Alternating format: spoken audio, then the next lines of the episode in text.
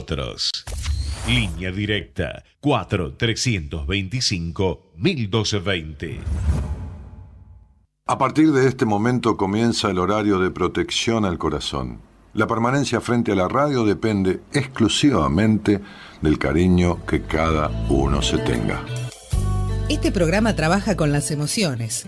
Cualquier semejanza con la realidad es tu responsabilidad ya que solo vos podrás afrontar lo que fuiste, lo que sos y lo que querés ser ante un imprevisto impacto con ciertas verdades que desconocías. Entendemos que quizás hayas estado huyendo demasiado. Es hora de dejar de escapar. Gracias por volar con buenas compañías. Con ustedes, Daniel Martínez. Hola, buenas noches, ¿cómo estás?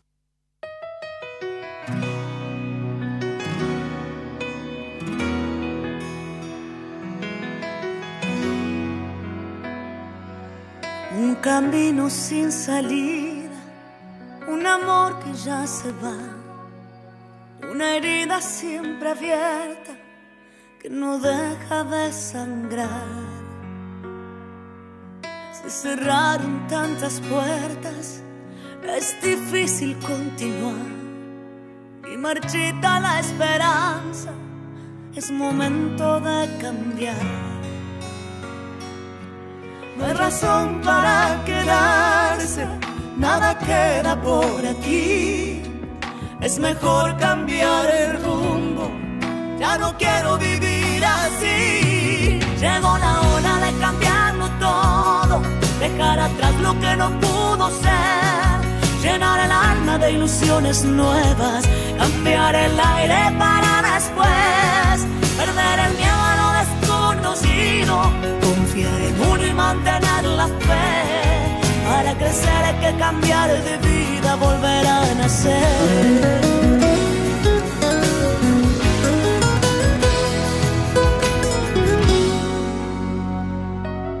No he dejado de intentarlo, pero pienso que esta vez he luchado hasta el cansancio y me cuesta estar de pie sabor de la derrota.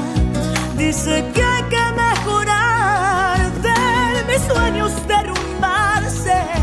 Es momento de cambiar. No hay razón para quedarse, nada queda por aquí. Es mejor cambiar el rumbo. Ya no quiero vivir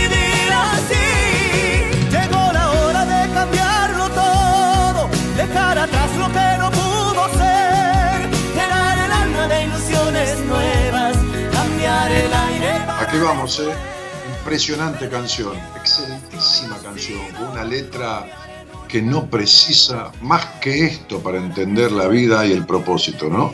Soledad Pastoruti y Jorge Rojas en este cambiar de vida, ¿eh? que Gerardo programó la semana pasada y lo tomamos como apertura para esta semana de Buenas Compañías. Vamos. nuevas, cambiar el aire para después,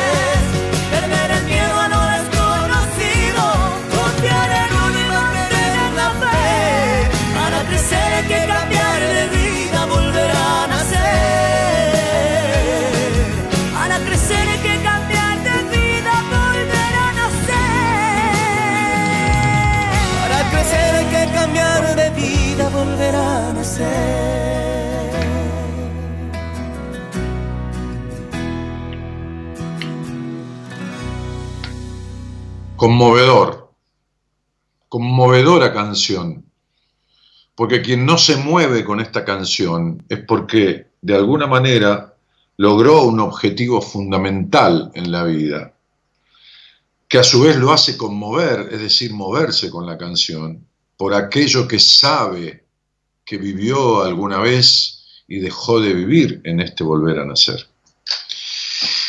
Y quien siente la necesidad, el deseo de, esa transformación también debería conmoverse y hacer suyas las letras de esta canción, que es, si se quiere, un resumen, una concentración, una descripción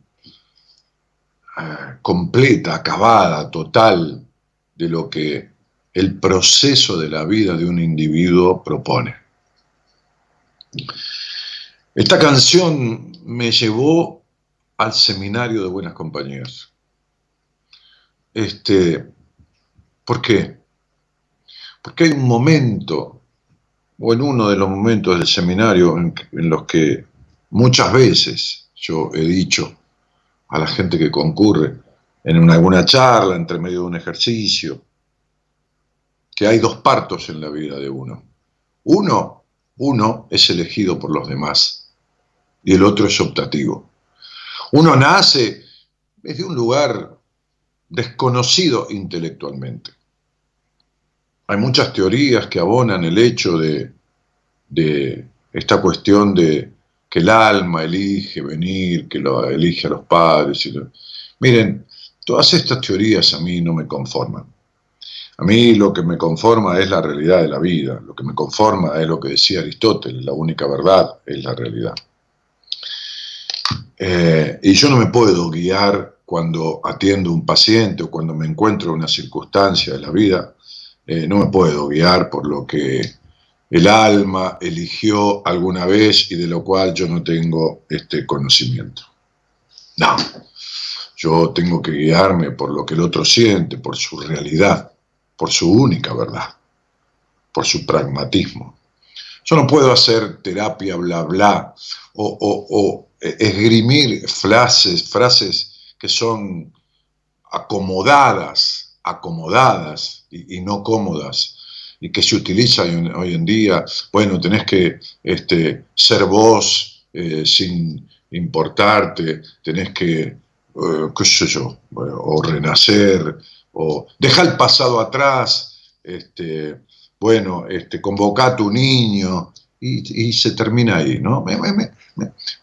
ya, ni me da ras, eh, ni, me da pena, digo, ni me da gracia, ni me da pena, me da tristeza eh, estas, estas frases tan reiteradas y tan hechas por, por tipos que muchas veces son, este, en, algunos, en algunos casos, este, eh, trascendentales en el mundo, es decir, famosos, ¿no? Pero, pero en, realidad este, eh, la mayoría, la inmensa mayoría son este, gente improvisada, aunque muchos tienen títulos profesionales, gente improvisadas en estas lides de, lo que significa la comprensión de la mente y el alma humana. Gente improvisada, gente improvisada.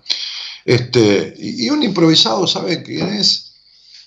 Este, el que menos víbora y fierro caliente agarra lo que venga, ¿entienden? ¿Eh? Este, menos, menos, menos una serpiente y un fierro caliente, agarra lo que venga, ¿no? Entonces agarra lo que viene. Total, le da lo mismo, pan con mierda que mierda sola, como decía mi viejo, este, y entonces se sienta y empieza con estas frases este, hechas o con estas cosas eh, de decir siempre lo mismo, porque el tipo o la tipa no saben que no saben. Como digo siempre, no saben que no saben. Ni siquiera, no es malo es ignorante, no sabe que no sabe. Y el otro, que no sabe nada, que lo busca, se agarra de este que no sabe que no sabe, eh, y, bueno, y ahí van los dos, a la deriva. En, e, estos procesos este, que pretenden ser terapéuticos, que ni siquiera son psicoterapéuticos, que son terapéuticos pretendiendo serlo y que no llevan a ningún lado. Estaba viendo, otro día estaba escribiendo sobre este tema porque tengo un proyecto este, que cada vez se va acercando más a hacerse realidad, un proyecto que hemos pensado con, mi mujer, este, a partir de una idea de ella, con, con Marita estuve conversando el otro día y ya pondré al tanto a todo mi equipo en una reunión virtual.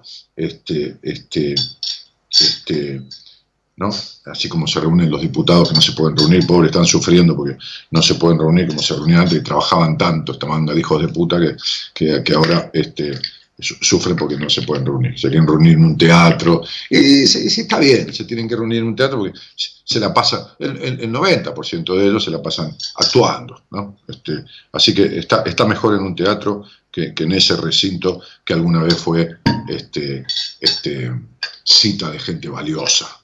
La Cámara de Diputados fue cita de gente valiosa. Eh, bueno, volvamos a lo nuestro. Eh, entonces digo, esta canción que dice, para crecer hay que cambiar de vida, volver a nacer, ¿no? La rima busca esto de cambiar. Este, yo utilizo una palabra que, hace mucho tiempo, que es transformar, porque los cambios son más bien de la afuera, pero entendamos que lo que están diciendo estos chicos, estos, esta mujer, ya Soledad no es una nena, Jorge Rojas tampoco, lo que dicen el autor o los autores, este, eh, no hay razón para quedarse. No me puedo salir, me dicen muchos pacientes que, que ahora en esta época, como en tantas épocas, estoy tratando. No me puedo salir, Dani, no, me puedo salir. Este, no me puedo salir de esto. ¿Por qué repito siempre lo mismo? ¿Por qué me da tanto miedo? Me decía una, una piba hoy con, con 20 kilos de más, que yo decía, te has tragado tanta cosa, ¿no? Que ahí están en tu cuerpo, ¿no? Este, porque hay muchas niñas se me ocurría esto el otro día, ¿no? Se lo dije a una paciente.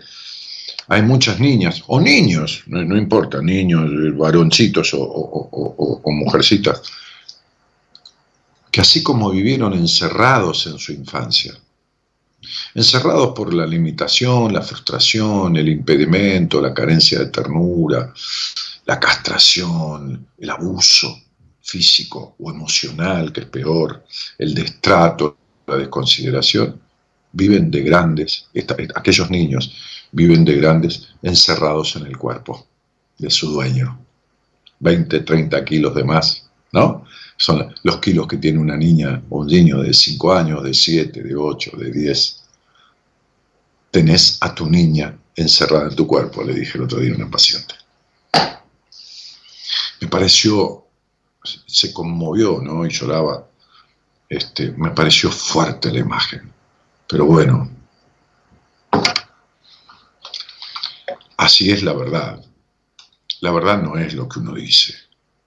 La verdad es lo que al otro le coincide. La verdad no es lo que los demás. La verdad no es la de los pastores, ni la de los reyes, ni la del presidente, ni la de nadie, ni la del primer ministro de Londres que agarró para una verdad y terminó pegándose el coronavirus, ¿no? Porque, a mí no me importa esto, yo voy a dedicarme a la economía. La verdad, este, no es tampoco la, de tipos como el gobernador de La Rioja. Yo no hablo de política, hablo de tipos que conocemos. podríamos hablar de, Maradona, qué sé yo, de Messi, es lo mismo, ¿no?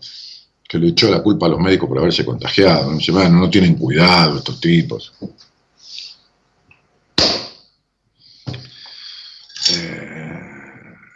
Papá decía grébanos, ¿no? Grébanos. Estamos, estamos eh, eh, en, un porcentaje importante, estamos gobernados por grébanos, ¿no? Grébanos, grébanos. ¿no? Eh, que tienen, en, el cerebro tienen una, una, agua viva, una ameba, qué sé yo, no sé. Entonces, este, este, en el primer frente de combate, donde los médicos no sabían un carajo de este virus, empezaron a tener gente que llegó con fiebre, con tos, con la puta madre que lo parió. Es un pelotudo, ¿no? Se contagió por pelotudo, está diciendo el gobernador, ¿no?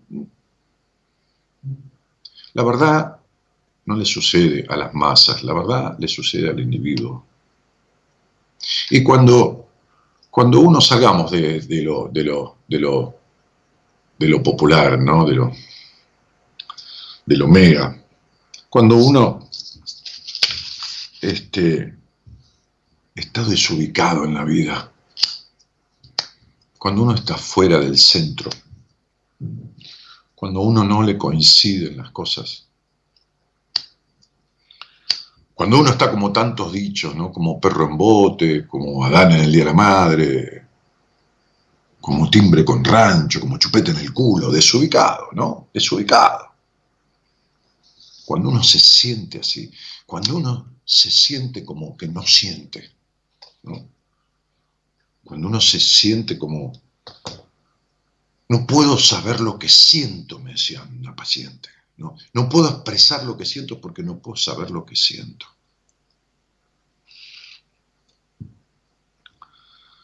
Entonces uno llega a una desorientación tal que, como dice la canción, precisa volver a nacer. Porque ese recorrido desde su nacimiento hasta ahora lo alejó de sí mismo. Lo llevó por un camino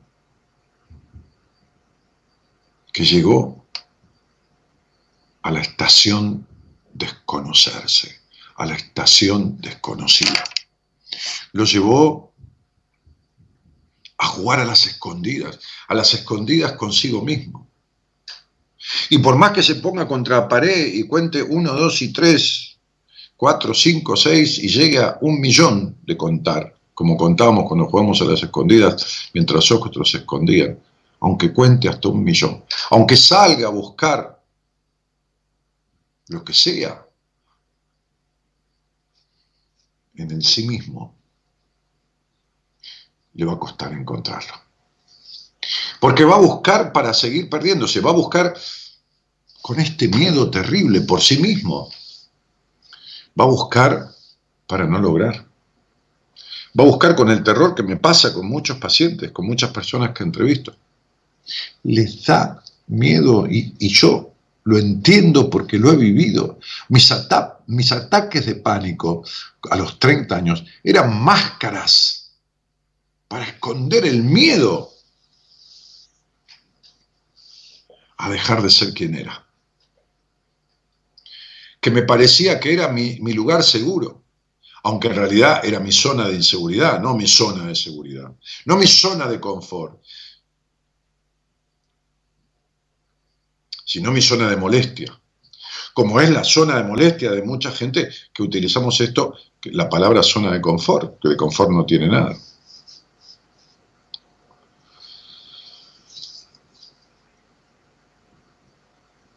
Entonces, las personas, sin darnos cuenta, nos disfrazamos de otra cosa.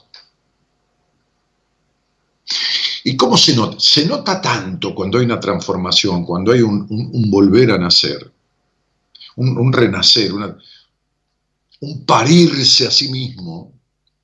Se nota tanto que los demás lo notan.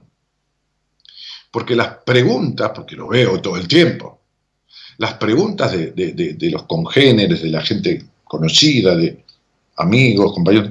¿Qué hiciste? ¿Te cortaste el pelo? ¿Adelgazaste? ¿Qué te pasa? ¿Qué, ah, ¿Estás cambiada? ¿Estás, ¿Estás cambiado? No, transformó. Se nota a la legua, se nota rápido, se nota en poco tiempo.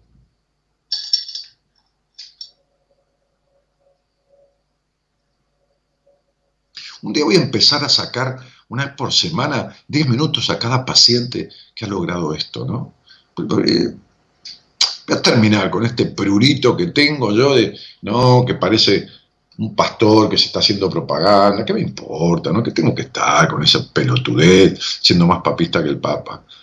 ¿Para qué? Para contagiar, para contagiar a los otros, para que se contagien de la posibilidad innegable de este logro, para que se contagien recuerdo un paciente mío de Italia, de Italia, veramente, de la Vera Italia, eh, allá, él estaba por allá y yo estaba por acá hace como cinco años, hace muchísimos años que yo atiendo a distancia.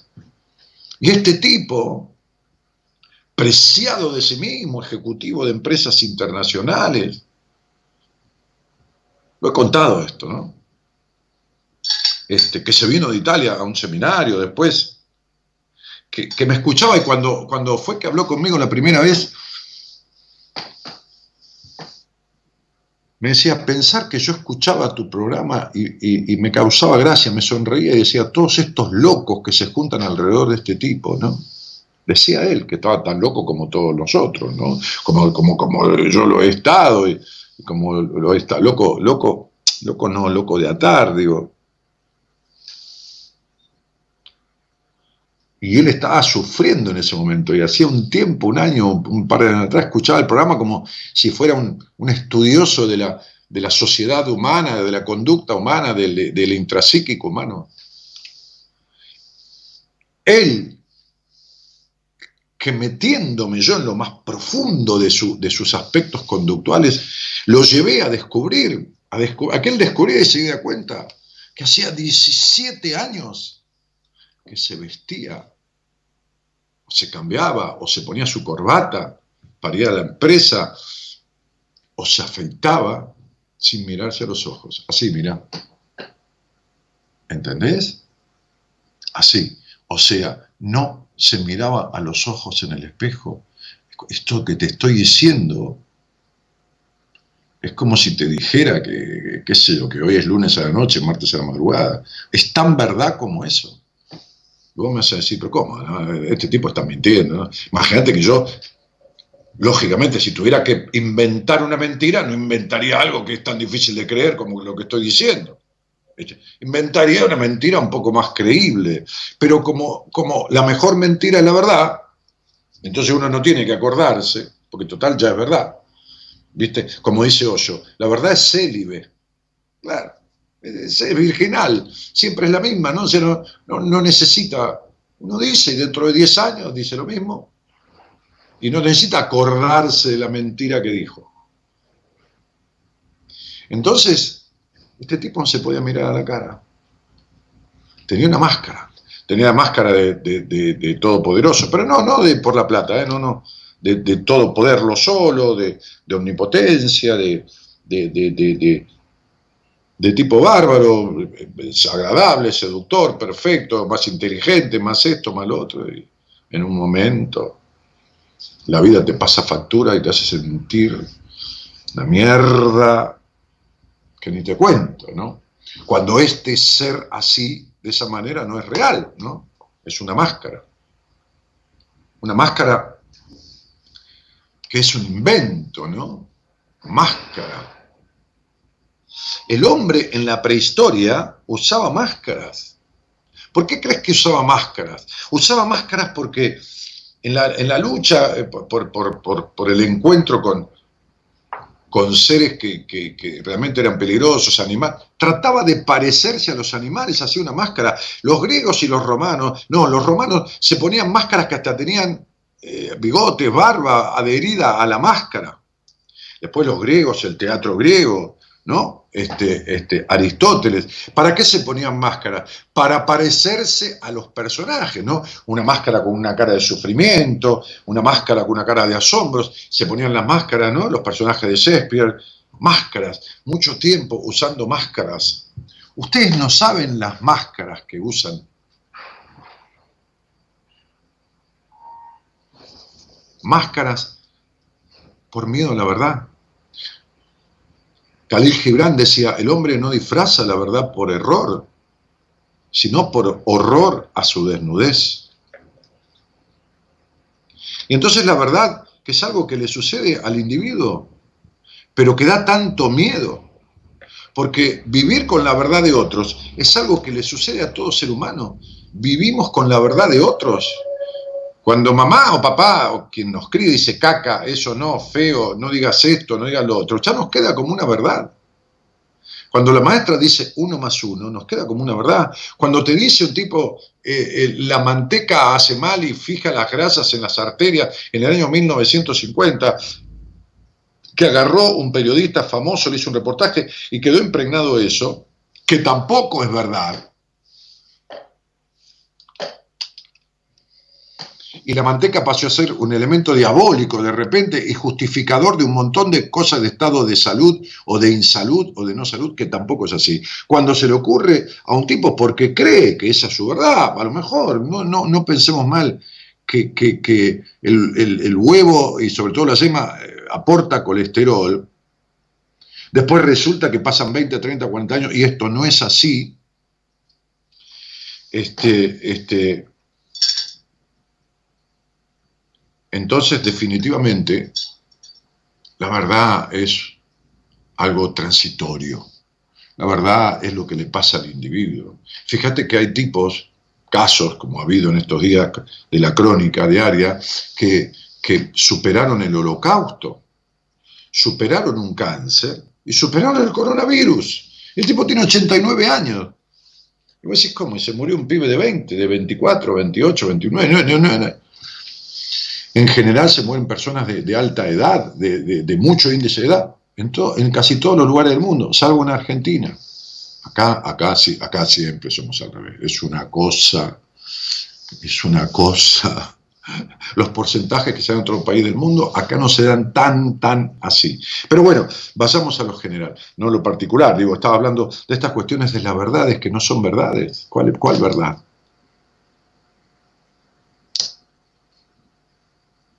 ¿Cuántas veces cambian la verdad los políticos? ¿Cuántas veces? Donald Trump arrancó con, por poco, qué sé yo, ponía a la OMS, Organización Mundial de la Salud, en el cielo. El otro día dijo que era una manga de ineptos que manejaron para la mierda esto y agarró los aportes que Estados Unidos le hacía a la Organización Mundial de la Salud, viste cómo es, Donald Trump con la guita, ¿no? Y dijo, basta, no le doy ni un mango más, están usando mal la plata. Chao, hasta luego. Hace una semana dijo que iba a determinar en una conferencia de prensa la apertura total de la economía. Cinco días después dijo, la apertura de la economía se la voy a dar a cada gobernador. O sea, el tipo lo que había dicho cinco días antes lo borró con el codo, lo había escrito con la mano. Entonces cambió de verdad. Y puede ser un gran presidente argentino, Arturo Frondizi, que dijo, solamente los necios no cambian de criterio. Y en verdad, no la verdad, en verdad, porque todo el mundo dice la verdad. Bueno, mire, mire, este, este, qué sé yo, Feynman o, no sé, este, Pablo Dugan, no sé, periodista, tipo que le hace reportaje, ¿no? Mire, la verdad es que, ¿qué verdad, boludo? ¿De qué verdad me hablas, boludo? ¿Qué es la verdad? ¿De qué, ¿De qué la verdad? ¿Cómo vas a decir la verdad? ¿Quién sos para decir la verdad? Entonces tenemos acuñado esto como si fuéramos dueños de la verdad. En verdad sería, no la verdad. En verdad esto es así o asá, pero es en verdad en verdad, en mi parecer sobre la verdad, no la verdad. Yo escribí un aforismo que decía, este, este, no sientas tu verdad como la verdad, sino como un motivo que te impulse. Eso debe ser tu verdad, un motivo que te impulse. Bueno, te rompiste los cuernos, te rompiste la cabeza con tu verdad. Bueno, ahí va, pero fue tu verdad, no la verdad ajena. No la verdad ajena. Manuel Vicent, Vicent este, año 1936, un, escritor español, decía, e, e, el, que busca la verdad corre el riesgo de, de, encontrarla. Por eso muchas veces me dicen pacientes, tengo miedo de no lograr esto. Y yo le digo, no, es mentira. Yo te dije cuando, te, cuando arrancamos, te dije que esto va por el camino de ser logrado, no hay manera, la única manera es que vos te escapes. Lo que tenés es miedo a lograrlo, esto lo he repetido un montón de veces. Miedo a lograr eso que dice temer no lograr. Por eso la frase de, de Manuel Vicent, el que busca la verdad corre el riesgo de encontrarla. ¿Está? Entonces, Digo, Jean Paul Sartre dijo, como todos los soñadores, confundí el, desencanto con la verdad. Hoy le explicaba a una paciente de Australia y me decía, vos sabés que mi marido, este, en el momento que me casé, que duró tres días casar, este, sí, tres días, o cinco, o cuatro, no sé, pero verdaderamente, este, no, no era diferente, era diferente a mi padre. Le digo, no importa las características conductual es diferente. Importa que la consecuencia del vínculo es la misma que la de tu papá. La desconsideración, el abandono, la no habilitación, la no sana protección. Entonces, digo, de, de, ahí esta frase, ¿no? Como todos los soñadores confundí el desencanto con la verdad. Es decir, como si el desencanto y la desilusión fuera tu verdad. No es así. Freud decía, Freud decía toda decisión viene del inconsciente. Yo, yo no voy a, abonar esa, esa, teoría con tanto absolutismo, no soy quien tampoco, ni, ni creo que Freud lo fuera, como para semejante determinismo, pero quédate tranquila y tranquilo que, que las decisiones que tomas en un inmensísimo porcentaje vienen de tu inconsciente, no son tuyas consciente. Vos te crees. Por eso que tomás a la decepción o el desencanto como una verdad, como si esa fuera tu verdad, como si fuera la verdad de tu vida, como si fuera que Dios te castigó, te manda esta cruz o karma o lo que carajo fuera, eh, esta cuestión.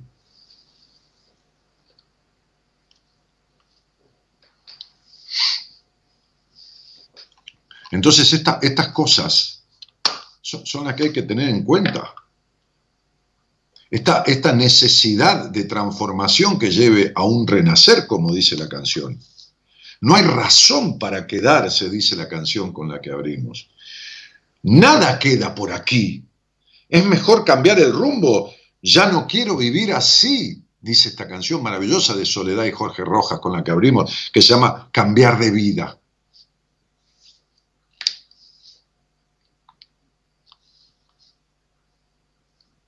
Con el silencio, decía Cicerón, Cayo Tulio Cicerón, un tipo de 100 años antes de Cristo, un, filósofo político romano, decía, este, aquel que decía, he pronunciado mis más putos discursos.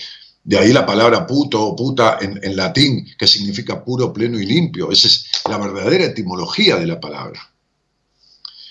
Cayo Tulio Cicerón decía, decía eso, ¿no? Decía, la, la verdad se corrompe tanto como la mentira con el silencio. Con la mentira, perdón, con la mentira como con el silencio, decía. La verdad se corrompe tanto con la mentira como con el silencio. Cuando callas tu verdad, no la verdad, porque tu verdad es solo tu verdad. Estás corrompiéndote. Te estás corrompiendo. Y recordad que no todo el mundo merece tu verdad, como lo he dicho más de una vez, frase que he escrito. No estás obligado a ella. Estás obligado a vivir con ella, pero no a transmitir tu verdad. No todo el mundo merece tu verdad, pero vos sí, para salir de la traición.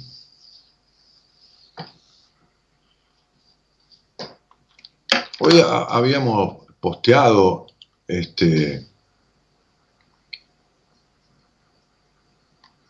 en, Facebook, algo que dice, abraza una verdad haciéndola propia. Pelea por ella hasta el final. La mente también te pertenece. Puedes tomar partido, puedes tomar partido a tu favor o descreer de la verdad que tu corazón construya. Vos decidís. ¿No empieza acá? ¿Empieza acá? Empieza en la imagen. ¿Empieza en dónde? En la imagen. A ver, decime, gorda, porque pues yo no lo posteé. No, baja. Ahí. Ah, cuando tu corazón. Abraza una Ah, cuando tu corazón abraza. Ah, gracias. Ah, lo escribí yo. Claro, esto me pasa con las cosas que escribo. Es mi libro, de, eh, mi libro en- entre vos y yo, pero pasa que ese libro tiene 17 años. Gabriela tomó una parte de ese libro y posteó esto, ¿no? Este, que yo escribí. Cuando tu corazón abraza una verdad haciéndola propia, una verdad, no la verdad, una, esa es tuya por ahora. ¿no? Abraza haciéndola. Perdón que me estoy extendiendo, pero este es un tema fundamental y yo veo el, el sufrimiento de la gente por desestimar sus verdades, por priorizar la verdad de cualquiera. Lo veo, lo vivo. Hoy tuve varias conversaciones. No de entrevistas de primera vez, eso es martes, miércoles y viernes. Varias conversaciones este, este, con pacientes en tránsito, digamos, ¿no? Este, este, en tratamiento, porque en tránsito yo le digo a los que ya están de alta y van en tránsito, van por la vida, ¿no? Este, que por ahí vuelven a hacerse un service un día de un ratito, ¿no? Pero bueno. Entonces, cuando tu corazón abraza una verdad siendo la propia, pelea por ella hasta el final, ¿no? Estoy leyendo de la otra computadora el muro, ¿no? La mente también te pertenece. Puede tomar partido a tu favor la mente o descreer de la verdad que tu corazón construya. Vos decidís. Escribía yo hace 17 años con un cagazo bárbaro. Ese libro me dio un miedo. Porque, y porque una cosa es que uno hable acá y otra cosa es que escriba, ¿viste? Queda, queda, queda para siempre, ¿no? Lo que sientas para allanarte el camino a lo que pienses o viceversa. Más vale arriesgar la vida por una verdad propia que perderla por una ajena. ¿no? Ah, dice acá, a ver si adivinan en qué libro mío está esto. Nos vemos en un ratito, empezamos la semana con una canción nueva de apertura, como todos los lunes, y quizá también les cuente el cuento que antecede a este párrafo. Sí, les voy a contar este cuento. Aguántensela, che. Ahora les voy a contar un cuento. Hoy, hoy tengo ganas de... Eh, es, es, mi verdad, tengo, tengo ganas de, hablar sobre este tema, ¿no? Este, eh, qué lindo, Dani, hoy lunes te escucho, dicen acá. Decisiones, dice Miriam Sartori. No, Decisiones, dice Cari Medina. Nelly Taborda, decisiones, no saben ni lo que leyeron. Están adivinando. No, ninguno puso entre vos y yo. Entre vos y yo.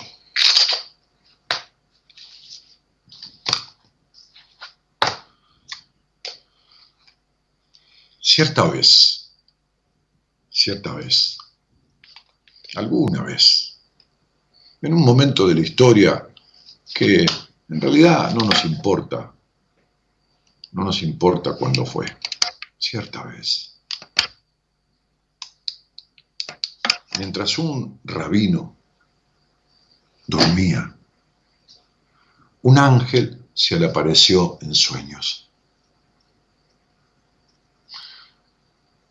Y dentro de esa creencia, el hecho de que un ángel se aparezca en sueños, dentro de esa religión, habla de que el Señor se está queriendo comunicar con el soñador, con este que está soñando. El ángel entra en los sueños del rabino y en sueños le dice, por buen rabino, por buen pastor, por buen padre de familia, por buen hombre de tu comunidad. He venido desde el Señor para darte un mensaje de Él. El Señor desea concederte un deseo de vida. Y entonces el rabino, en el sueño, nubilado por la presencia del ángel y este deseo que Dios le concedía, y, buscando en el deseo, por supuesto, tenía su familia, tenía su, su templo, estaba bien de salud, vivía, comía. Le expresó al ángel su deseo para que Dios se lo concediera. Y entonces le pidió saber qué día iba a morir. Porque sería el día que se juntaría con Dios y esto y lo otro y acá y allá. Entonces el ángel, el ángel le dijo, no estoy aquí para concederte un deseo de muerte, estoy aquí para concederte un deseo de vida. Quizás no has entendido lo que Dios quiere concederte de vuelta en este diálogo de ensoñación, porque este sueño lo recordaba el rabino al despertar. Le contestó al ángel, entonces al menos, si, si el, el, Señor no me concede el deseo de saber qué día voy a morir, aunque sea que me conceda el deseo de morir en sábado. Y ya está es simplemente un deseo de vida, vivir y algún día, sin saber cuándo, sin saber cuándo será mi muerte ni nada, morir en sábado, en el famoso Sabbat, día sagrado para la comunidad judía, sobre todo la más ortodoxa, la más religiosa. No sé, dijo el enviado del Señor. Hablaré con Dios y volveré a traerte la respuesta. Y, en un tiempo que no se puede medir con el tiempo, en el sueño del rabino, el ángel subió a los cielos a plantearle a Dios aquel deseo y bajó nuevamente al sueño de aquel hombre. Y entonces le dijo, en sueño, claro, tu deseo ha sido concedido. El Señor te ha, te ha concedido morir en Sabbat, el Sabbat. El, el rabino despertó, recordaba vívidamente el sueño con todos los detalles, la imagen del ángel, el diálogo, la concesión de Dios. Entonces lo primero que hizo fue despertar a su mujer y comentarle todo lo que había vivido en el sueño. Su mujer, religiosa como él, se encantó con la concesión del Señor, se puso feliz por él. Y después en, la reunión familiar de la mesa matinal, habló con sus hijos y les contó lo que había soñado y el mensaje de Dios a través del ángel y lo que el Señor les había concedido. Y todos en aquel, encuentro de desayuno, se alegraron porque el mismísimo Dios había visitado a su padre, que por buen rabino, por buen pastor y por buen padre de familia había tenido la visita del Señor a través de un ángel. Y era un día martes. Y llegó el miércoles y el jueves. Y cuando empezó la tarde del viernes, antes de que la luna del viernes a la noche asome, que es donde comienza, entrando en aquel sabbat, cierto escalofrío corrió por el cuerpo de aquel hombre, cierta tensión. Y pasaron las doce de la noche. Y la noche y la madrugada y hasta el amanecer se le hicieron terriblemente insoportables porque podía morir ese día. El Señor le había concedido el deseo de morir en sábado y ya llegó el sábado a los tres días de la concesión del deseo. ¿Y por qué no? Era un mortal, un simple mortal, y mucho espíritu, mucha cosa, pero la carne ama la vida y desea la vida. Aún habiendo vivido para la mierda, las personas con una enfermedad casi terminal se abrazan a la vida buscando una revancha cuando ya muchas veces no hay tiempo. Más aún viviendo como vivía este rabino.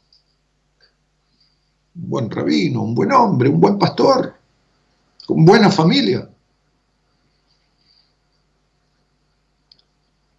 Cuando la luna del sábado cayó sobre el cielo y concluía el sabbat, el día posible de su muerte, no soportó. No soportó. Y al otro día, en domingo, lo primero que hizo, sin dormir, por supuesto, se fue a ver a un viejo rabino, se ha retirado, un hombre de noventa y pico de años que había sido su pastor y le contó lo que había sucedido. Y aquel viejo rabino se lamentó por el deseo que ese muchacho, que ya era un hombre tan querido por él, le había expresado a Dios, porque sabía de la inquietud que traería a su vida hasta el día de su muerte. Así que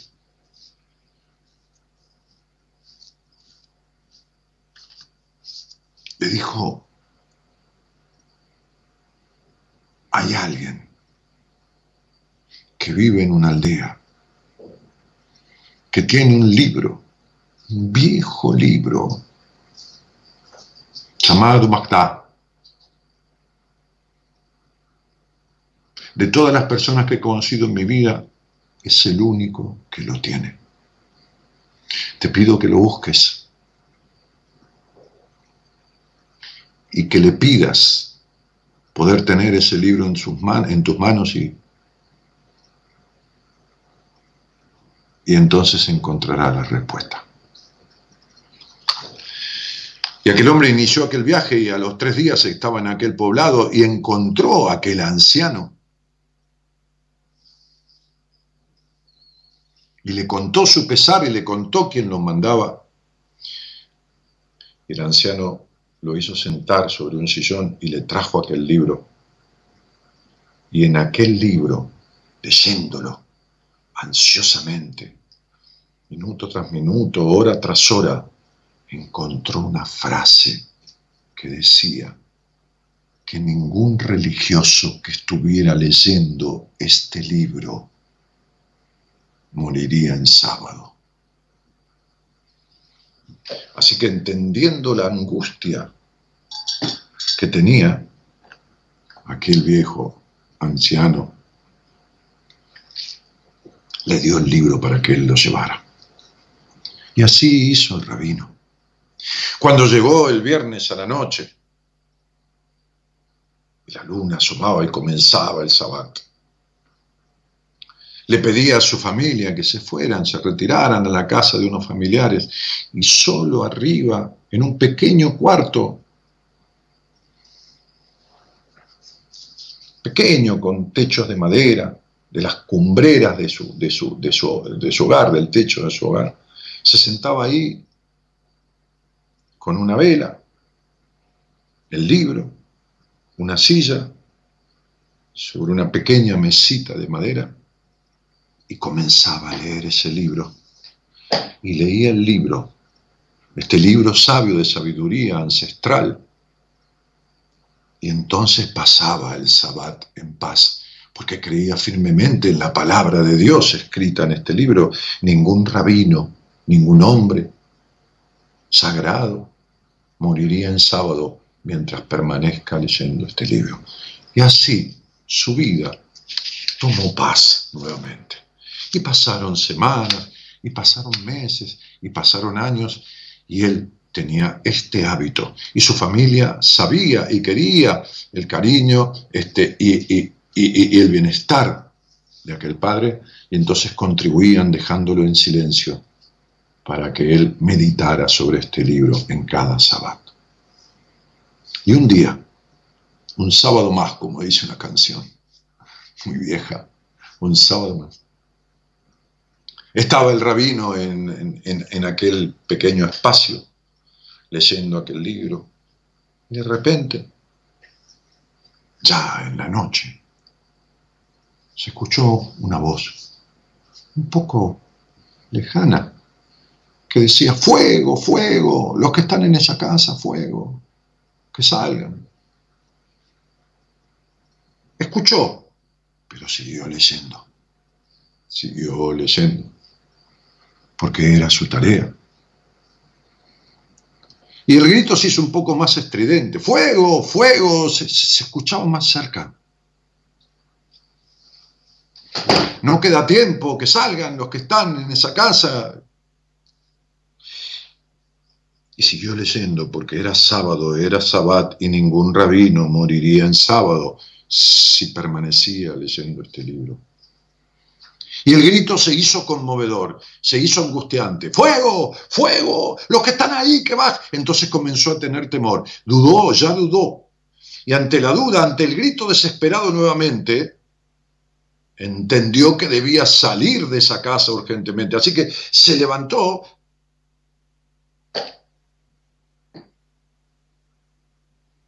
Y cuando abrió la, pequeña, puerta de, aquel, de, aquel, de aquel espacio en el en, el techo de su casa.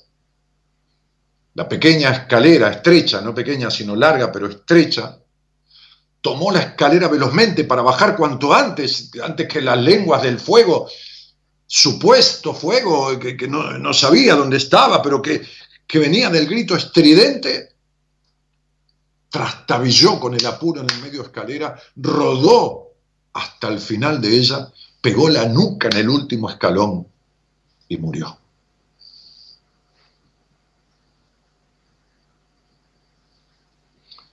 Y nunca se enteró, claro, porque estaba muerto, que la casa que se quemaba era la de enfrente. Él había creído y era hasta ese momento supuestamente en que fue puesto a prueba su verdad.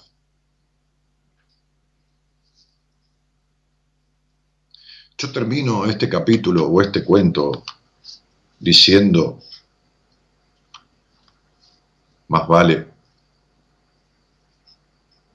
arriesgar la vida por una verdad propia que morir por una ajena. Si él creía firmemente en que como rabino y buen pastor, leyendo ese libro, no moriría en sábado, era mejor que arriesgara su vida por su verdad porque al final terminó muriendo por una verdad ajena. Hablando del judaísmo, el Talmud, que es un libro posbíblico, posterior a la Torá, que es el libro básico, el libro de, la ley mosaica, de la ley de Moisés, el libro de los mandamientos, de la ortodoxa ley judía. El Talmud es un libro posterior aquel libro bíblico, que tiene muchísimas modificaciones a lo largo del tiempo y que, y que es como la interpretación de la ley mosaica, adaptado, readaptado y todo lo demás. ¿Sabes qué? Hay una frase en el Talmud que dice, si no sos vos, ¿quién? Y si no es ahora, ¿cuándo? No importa la religión. Todas son posibilidades de verdades que pueden adherírsete o no. Aquel libro, religioso también, el Talmud, dice en un párrafo, si no sos vos quién, si no es ahora, ¿cuándo? Esto es lo que yo te digo a vos. Si no sos vos quién, y si no es ahora, ¿cuándo? ¿Cuánto riesgo corres en la vida por verdades ajenas? No sea cosa que te des cuenta cerca de tu muerte que viviste con verdades ajenas, fracasando, en vez de buscar de alguna u otra forma transitar las propias. Buenas noches a todos y gracias por estar. Somos la buena compañía que no ve el medio vaso vacío, pero igualmente, de 0 a 2, lo llenamos juntos. Buenas compañías, con Daniel Martínez.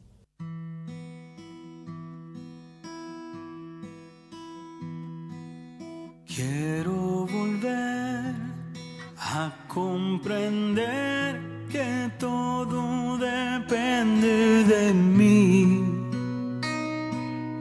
Cuando estoy mal, cuando estoy bien, soy yo quien decide mi vida. Y si quiero volver, solo habrá que empezar a creer. Búscame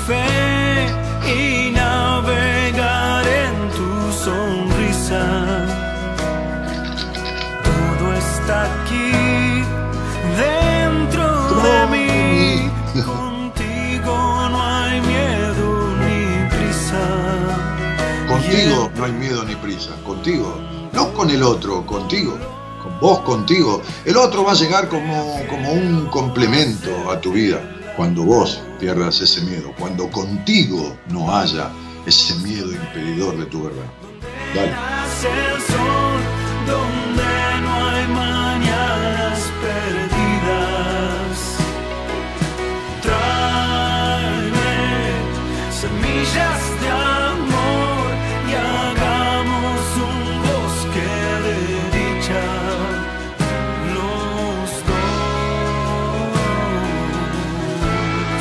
Amo esa frase que representa tanto, dice John Nancy, ¿no? Hola Dani, hola gente amiga, dice Cristina.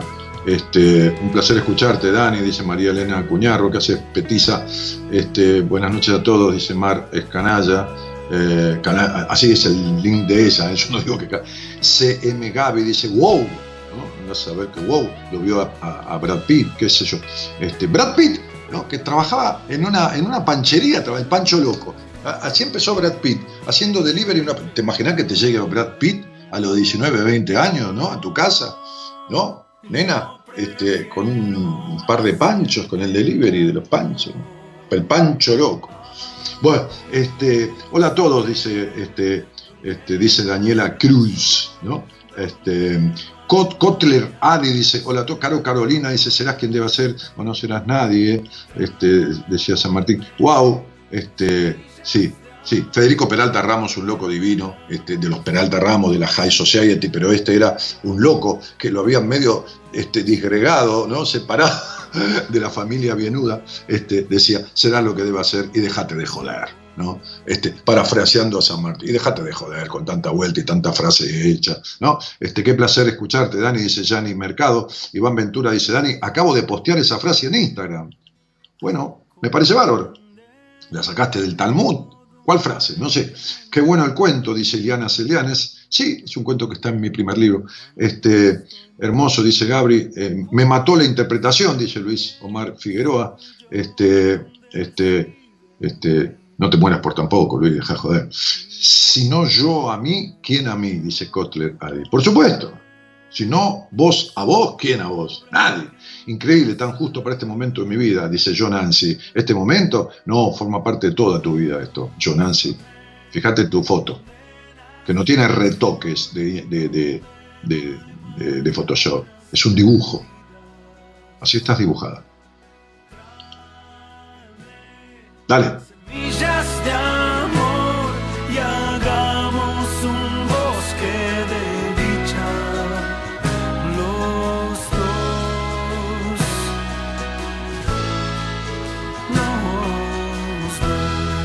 Sí, lamento, lamento no poder estar en el estudio y convidarles a vos, Gerardo, eh, y, a Gonzalo Comito. Eh, lamento no convidarles. Fíjense lo que es esto, miren, miren. Fíjate, fíjate que lo voy a abrir, eh, mira. Mira, la esponja que, mira, mira. Mira, Esta es una receta que, le mandó a mi mujer este, este, Carolina, esa chica que está en Brasil, que es paciente mía y ahora está haciendo un trabajo terapéutico, psicoterapéutico con Gaby. Este, eh, que, salió al aire conmigo y que es especialista en esto de alimentación consciente, ¿no? Mandó una receta con, harina de amaranto, con, eh, este, eh, harina de, lino este, y un, par de cosas, sanísima, pero riquísima, una exquisitez que ni te cuento. ¿no? lamento, chicos, no poder convidarles, no saben lo, mal que me quedo por esta cuestión. Dale, dale, dale.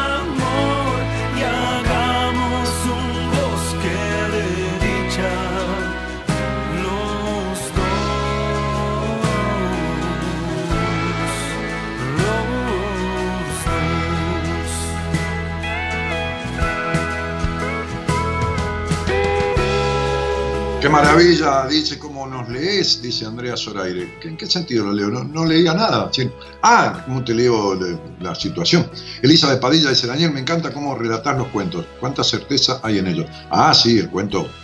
No, los cuentos que yo cuento, el cuento. Sí, el cuento, el género del cuento. Es muy terapéutico. Logra una comprensión que a veces una hora de explicación no logra. Porque el cuento, el cuento va para el niño. Por eso yo hice un programa en, Canal Metro que se llamaba, este, este, bueno, me contrataron para hacer una, una, docena, justo, 12 programas que se llamaban Cuentos para despertar a los grandes. Yo le había puesto así el título porque en realidad los cuentos son para dormir a los niños.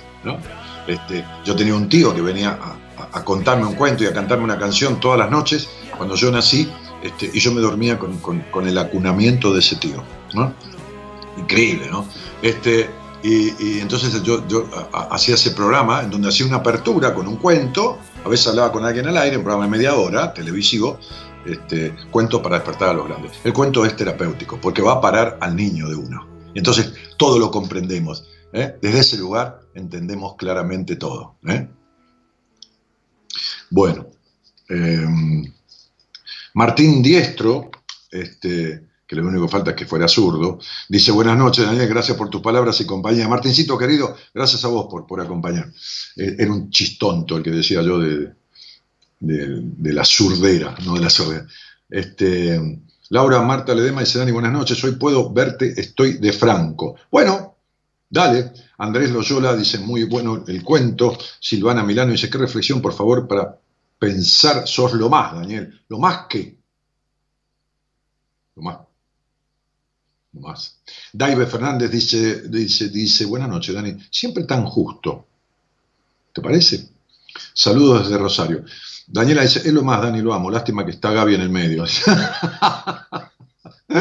Qué linda. Laura Marta Ledema dice, hola gente, ¿cómo están? Abrazos para todos y todas, dice. Martín Llanesa dice, flaco, abrazo para vos y la flaquita. Martincito, querido, abrazos para vos y tu mujer también, un amigo de toda la vida. De muchos años, 30, qué sé yo. Este, un abrazo, querido gallego.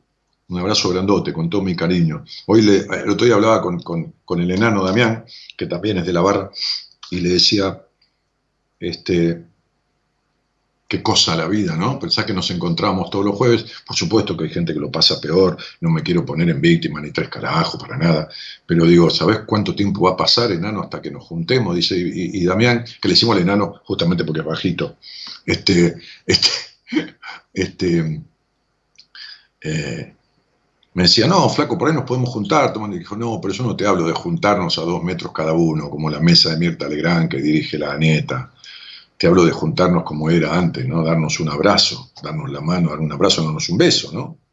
Este, este, un, cariñoso saludo de, de, amigos, ¿no? Que hacíamos de hace 25 años o 20 años, no importa cuántos años, más o menos, todos los jueves. Por ahí faltaba uno, venía el otro, uno se iba de vacaciones, pero quiero decir, ese encuentro era todos los jueves. Entre varios de nosotros, a veces 10, 12, 14, 15 a veces cinco, este, pero nos saludamos sin limitación, sin límite. Y entonces dije, por ahí va a pasar mucho tiempo. Eh, yo valoré siempre esos encuentros, por eso siempre lo jodo a otro de mis amigos, le digo, mirá que yo soy el de más asistencia. ¿eh? Uno tiene que agarrarse a lo que le sirve en la vida, che. Porque ¿sabes por qué? Porque en cualquier momento puede no tenerlo más. ¿No te das cuenta? Si alguno pensara cuántas veces estuvo al pedo y porque le dolía un poco el culo o el tobillo, no vino porque se sentía un poco cansado y ahora se muere de ganas de venir, le duela lo que le duela. No, no estoy reprochando a mis amigos nada, lo estoy diciendo en general.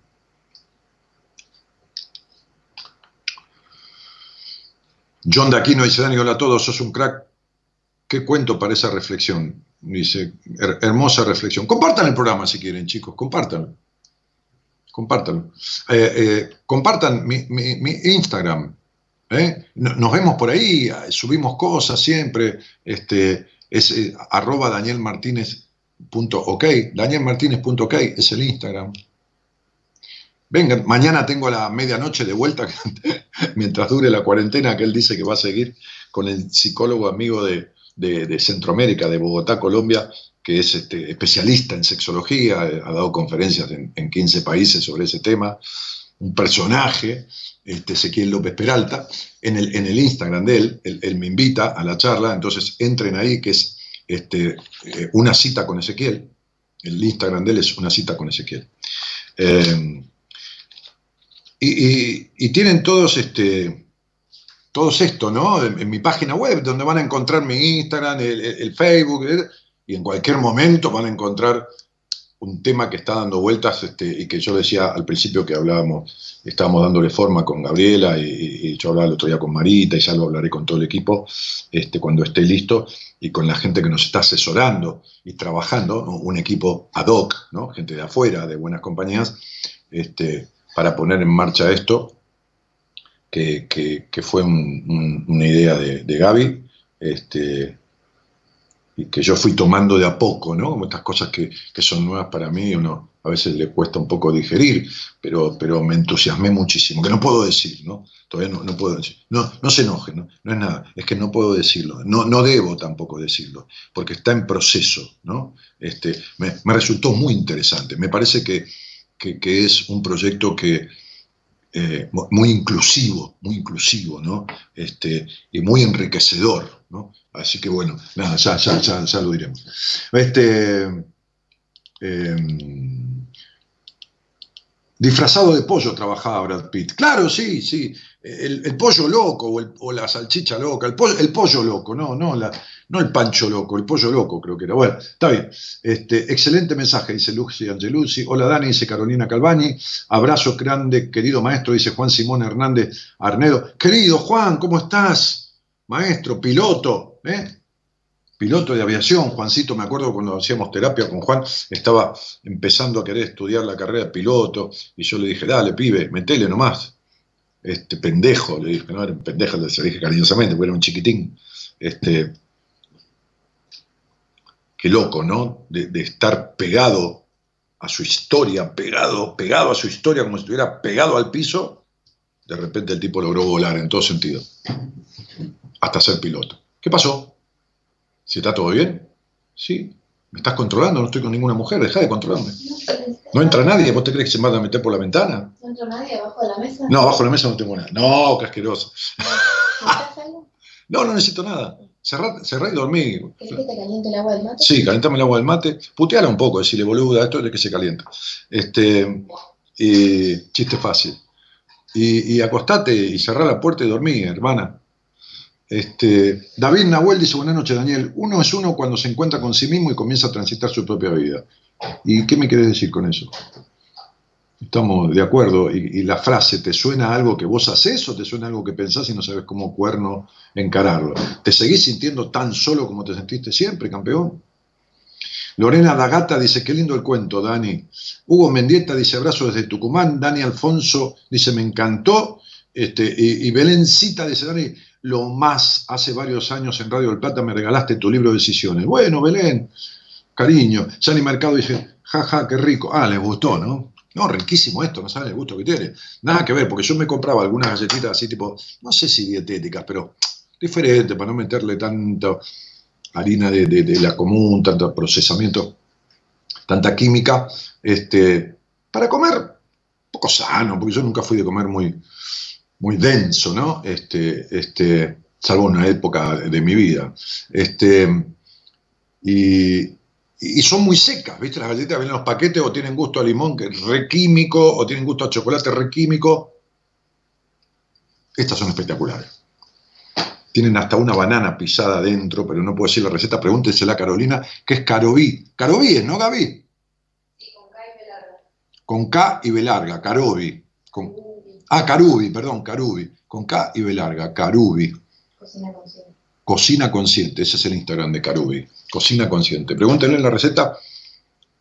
Re fácil, se mezcla todo, no, no tiene 80 procesos. Este, y, y le preguntan a ella, que, aparte el otro día se comprometió conmigo, en buenas compañías, en la charla que tuvimos, a, a una, darles una, una entrevista eh, gratuita o qué sé yo, si, eh, para alguna pregunta que quieran hacerle y tener una charlita así privada eh, por las redes, lógico. Ella está en el, en nordeste brasilero, vi- vive allá. Este, ahí en esa ciudad hay varias pacientes o ex pacientes mías, o pacientes en tránsito, digamos, donde ella vive. Eh, así que Carubi, con K y B larga, Carubi, alimentación consciente. Cocina consciente, perdón. Algo así. Las vi en el post de, eh, las vi en el post de Gaby, muy ricas parecen. Ah, ¿viste? Dafne Ariana Afasani. Ah, vos me escribiste, Dafne. Me escribiste porque yo te vi en una entrevista hace tiempo y me escribiste para empezar un tratamiento conmigo. Bueno, ahí te mandé y te respondí el mail para que me des algunos datos formales para componer tu historia clínica. ¿eh? Así que no sé si lo viste, pero eh, ya, te di acceso. Digo, acceso no por nada, porque fui dando altas. Esta semana estuve muy contento, ¿eh? Di tres altas. Este, este, me encantó. ¿Que eran muy altas las chicas? No, no, altas de, de- le, le di, el- le di el pase, digamos. y Tómatela de acá, le dije. Ah, pensé que eran altas como... No, no, no, no, no, no, de estatura normal. Alta una señora de 60 años, otra chica que se emocionaba mucho, de 30 y pico, este, que tuvieron entre 3 y 4 meses de tratamiento. Bueno, ¿te, eh, te, te puedes ir, Gaby? ¿Te puedes ir? Sí, lo... Sí, necesito intimidad con mis oyentes. Te metes, decís, Dios santo, qué pido metida. Eh, qué rico que es eso. No, te aseguro que es riquísimo. Arriba semillitas. Mi- miren el Instagram de Gaby este, este, y, van a ver que, no, no, no. Es, es espectacular. Mira que, olvídate. Lindo cuento, Dani. Abrazo grande desde Madrid, dice Nano Mastronardi. No me gusta Brad Pitt, perdón. No, pero me parece bárbaro que no te guste. ¿Qué tiene que dar? Eh, No es un tipo lindo como yo. Ol- Olvídate. Es un lindo común, no, no es. Qué excelente cuento, me encantó. Eh, bueno, muchísimos comentarios. A ver, alguien aquí. Ciro Sorbellini, saludos desde Río Negro. 17 años creo que hace que te escucho. Ahora te escucho porque trasnocho, si no, no puedo porque trabajo muy temprano. Pero Ciro, escúchame, en, en, en, en- o Cira, no sé, es un. Es un o, o- o sos. eh, a ver, porque hay una mujer en la foto. Bueno, qué sé yo, no sé. Este. eh, es una autopercepción tuya, no, sé. Entonces, este tenés el, el- el- ¿cómo se llama? Eh, eh, Spotify, tenés el, canal de, de- de YouTube de la radio, tenés todo para escuchar el programa a cualquier hora. Si lo escuchás mañana, lo escuchás en Facebook dentro de cuatro horas, lo escuchás todo el tiempo, todo el día. Te pones los auriculares, vas en el colectivo y vas escuchando. Bien. Chicos, ¿alguien quiere hablar conmigo de esta cuestión de las verdades de uno? De- de- de- del miedo a la verdad, de lo que callan, de qué sé yo. Dani, ¿me podés pasar el nombre de ese tema, por favor? Gracias. No sé de cuál tema. Cambiar de vida, por Soledad Pastoruti y Jorge Rojas. No sé. Un abrazo desde Puebla, México, dice Gaby, CM Gaby. Bueno, Gaby, un cariño. Eh, Lesbi Salazar Rentería dice buenas noches, recién uniéndome. Claudia Suárez dice preguntas claves si las hay. No sé, no sé cuál. Iván Ventura dice, estaba hablando con mi hermana sobre proyectos que tenemos personales y se me vino a la cabeza esa frase, seguro la leí en algún lado y bueno, la busqué, la compartí y ahora la escucho acá de vos. No es casualidad. No, Iván, que va a ser casualidad, querido. Ivancito, querido, no, no, no es casualidad para nada. Eh, Gladys Aldivia que saluda, Lorena dice yo le, le leo El Principito a mi hijo y creo que es un cuento para despertar al adulto, por supuesto. Más vale. Ah, esa frase. Iván, claro, si no soy yo, ¿quién? Si no es ahora cuándo. Es del Talmud. Mm. Gaby, I love you, dice Eva Go. Bueno. Eh, Eva Go. Marcelo Pacheco dice, ¿cómo sé que mi verdad no es la verdadera, no es la verdadera? O lo que me servirá para el futuro. La pensamos en conjunto con un primo, desde ya muchas gracias. Marcelo, por cómo te sentís, querido, si te sentís toda la vida para el carajo, si te sentís que das vueltas cada vez que te querés tomar una decisión, que como vos te debes sentir, porque das más vuelta que la oreja, y tenés 70.000 interpretaciones de la verdad, y te las metés todas, ¿sabes dónde? Este, pensando que van a pensar los demás, ya te digo, mira, ya te digo lo que te pasa. Diego Martín Maya dice, Dani, equipo y oyentes, dale, tirá una pista sobre tu nuevo proyecto. Al final, bla, bla, clase, tal, bla. No, no, te, dije que va a ser muy inclusivo, muy, muy abarcativo. ¿Qué querés que te diga? Eh, ¿Cómo se valoran hoy, dice Gabri, esas pequeñas cosas que teníamos y no le damos importancia? Un abrazo, un beso, una caricia al estar juntos, sí. Mirá, ¿sabés qué me pasa, Gabri? Yo, yo la sigo valorando, pero sobre mí mismo, yo no tengo ventaja sobre nadie, sobre mí mismo tengo la, la ventaja de haber vivido lo que se me cantaron las pelotas, ¿entendés? Es decir, cuando me privé de algo, me privé porque me iba a hacer conscientemente, digo, por ahí hice cosas inconscientes que me hicieron daño, me iban a dar más problema que satisfacción, ¿no? Después hice cosas que me trajeron mucho problema, pero sin darme cuenta, por supuesto, sin, desde el inconsciente, como decía yo, pero no me quedé con las ganas de ninguna. Yo, te digo esto, ¿no? A vos y a, quien quiera escuchar, yo no me quedé con ganas de ninguna cosa de mi vida. Tampoco tuve pretensiones de, qué sé yo, viste, de viajar a Marte. No, de las cosas que tuvieron a mi posibilidad de alcance, de proyectos, de esto, de revertir, de convertir, de, de, de, de, las cosas que hice. El otro día leía un poco, me puse a hacer una ayuda a memoria de cosas que he hecho en mi vida, ¿no? Como tareas, labores, trabajos, qué sé yo, ¿no? No, no, no, no. Que no me hacen ni más ni menos que nadie, ¿eh? No, para nada. Pero digo, muy loco, muy, loco, me parecía a mí como, como, como, como, como, como muy, una exageración, claro, al cabo de mi vida, ¿no? Pero,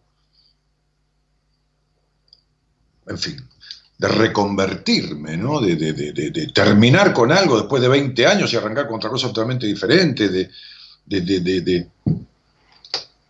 de que se corten los seminarios, que yo amo tanto y mi equipo, ¿no? Marita, si algo ama, es los seminarios dentro de buenas compañías, ¿no? Reconvertir y, no solo estar terminándose y, padecer el no disfrutar esos tres días que son soñados con la gente que viene frente al lugar y verle las caras como salen, ya generamos un proyecto nuevo para sustituir, para, para incorporar, para, ¿no? Este, desde otro lugar, del lugar de lo posible, ¿no? Siempre hay algo que es posible, ¿no? Por eso ya vamos a, a darle para adelante en, unos días más. Wow. Este, David Nahuel dice, buenas noches Daniel, si es uno mismo cuando finalmente se encuentra y transita lo que realmente lleva en el alma. Sí, está bien, pero eh, ya, te dije, Leo Nicolás dice, no, no, murió por su verdad, pero sí murió por su deseo. No, no sé, Leo, no, no, no. Eh, Murió por traicionar su verdad, ¿entendiste? ¿Qué deseo? ¿De qué deseo me hablas? Eh, te la complicás, hermano. Te la complicás solo. Mi hijo Martín me invitó a escucharte, dice Cristina Di Martino. Bueno, Cris, bienvenida, querida. ¿eh? Este, Caro Carolina dice que divina Gaby. Grande Gaby lo tiene cortito, sí, justo, yo que mido dos metros. Este, ¿Quién lo tiene cortito? No, para un poquitito, querida, ¿eh? No, no, no, no, no. Graciela, la coreana dice, te presté mucha atención primero por el cuento y más te escuché cómo lo interpretás cuando lo contaste. Sigo escuchando, Dani. Bueno, muy bien. Bueno, muchísima gente acá escribiendo, ¿eh?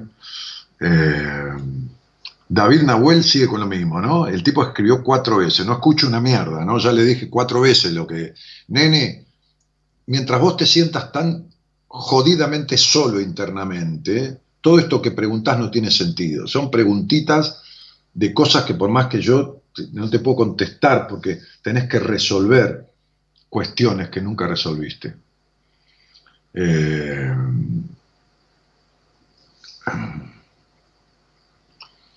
Carolina Victoria Forte dice, hola Dani, hice lo mismo mentalmente y me di cuenta que siempre hago lo que me hace feliz. Al principio costó, pero fiel a mí misma siempre. Querida, te felicito. Bueno, los teléfonos de aquí, eh, no, eh, teléfonos no, tienen que escribirnos a la bandeja privada del Facebook y decir quiero hablar con vos. Ahí, a donde estás escuchando, en el Facebook, ahí mismo en la bandeja privada, decir, Dani, quiero hablar un rato con vos, qué sé yo, ¿no? Este, y Gonzalo te, llamará. Vamos a un tema musical, me tomo un mate más tranqui eh, y, y si querés charloteamos un toque y vemos qué onda, qué te pasa, qué no te pasa, qué te deja de pasar. Este, o, qué querés que te pase que no podés hacer que te pase. ¿Qué te pasa que no podés hacer que te pase lo que querés que te pase? ¿Te gustó? Dale, vamos. Gerardo, hacete cargo. Hacete cargo. Meté, las manos ahí y, y manda un, ¿cómo se llama? Un temita. Y yo me Somos la buena compañía que no ve el medio vaso vacío, pero igualmente, de 0 a 2, lo llenamos juntos. Buenas compañías con Daniel Martínez.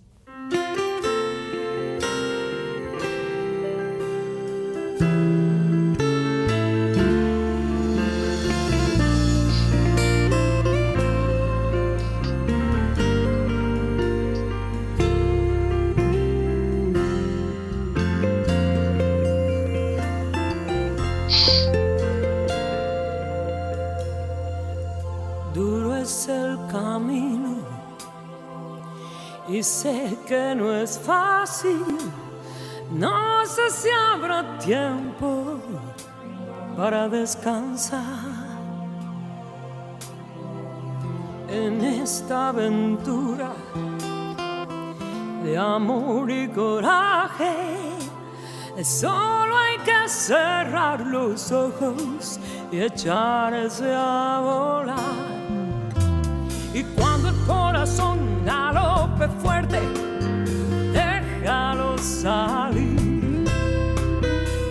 La razón que venza la pasión, las ganas de reír. Puedes creer,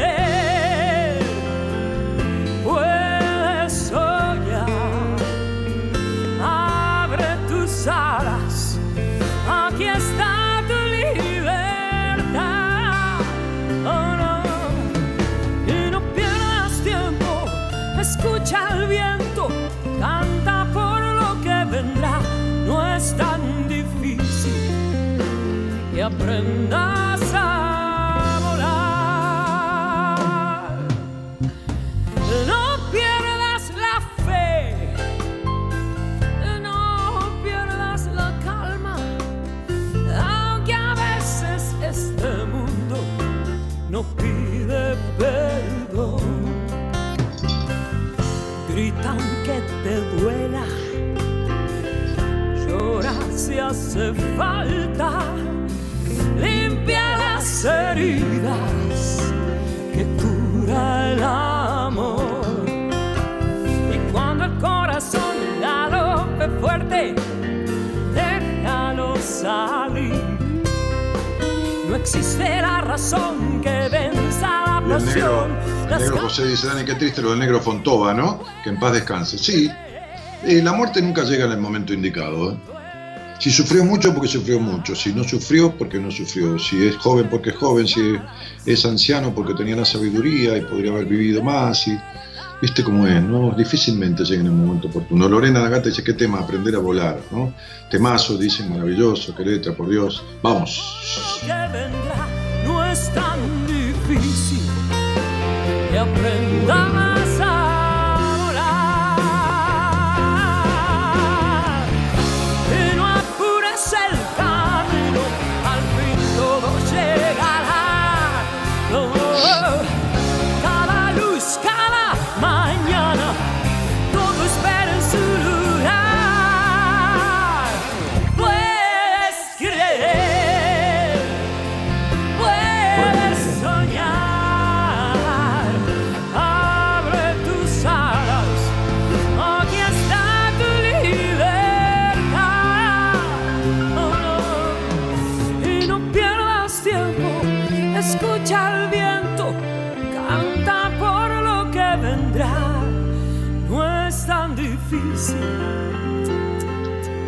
aprendas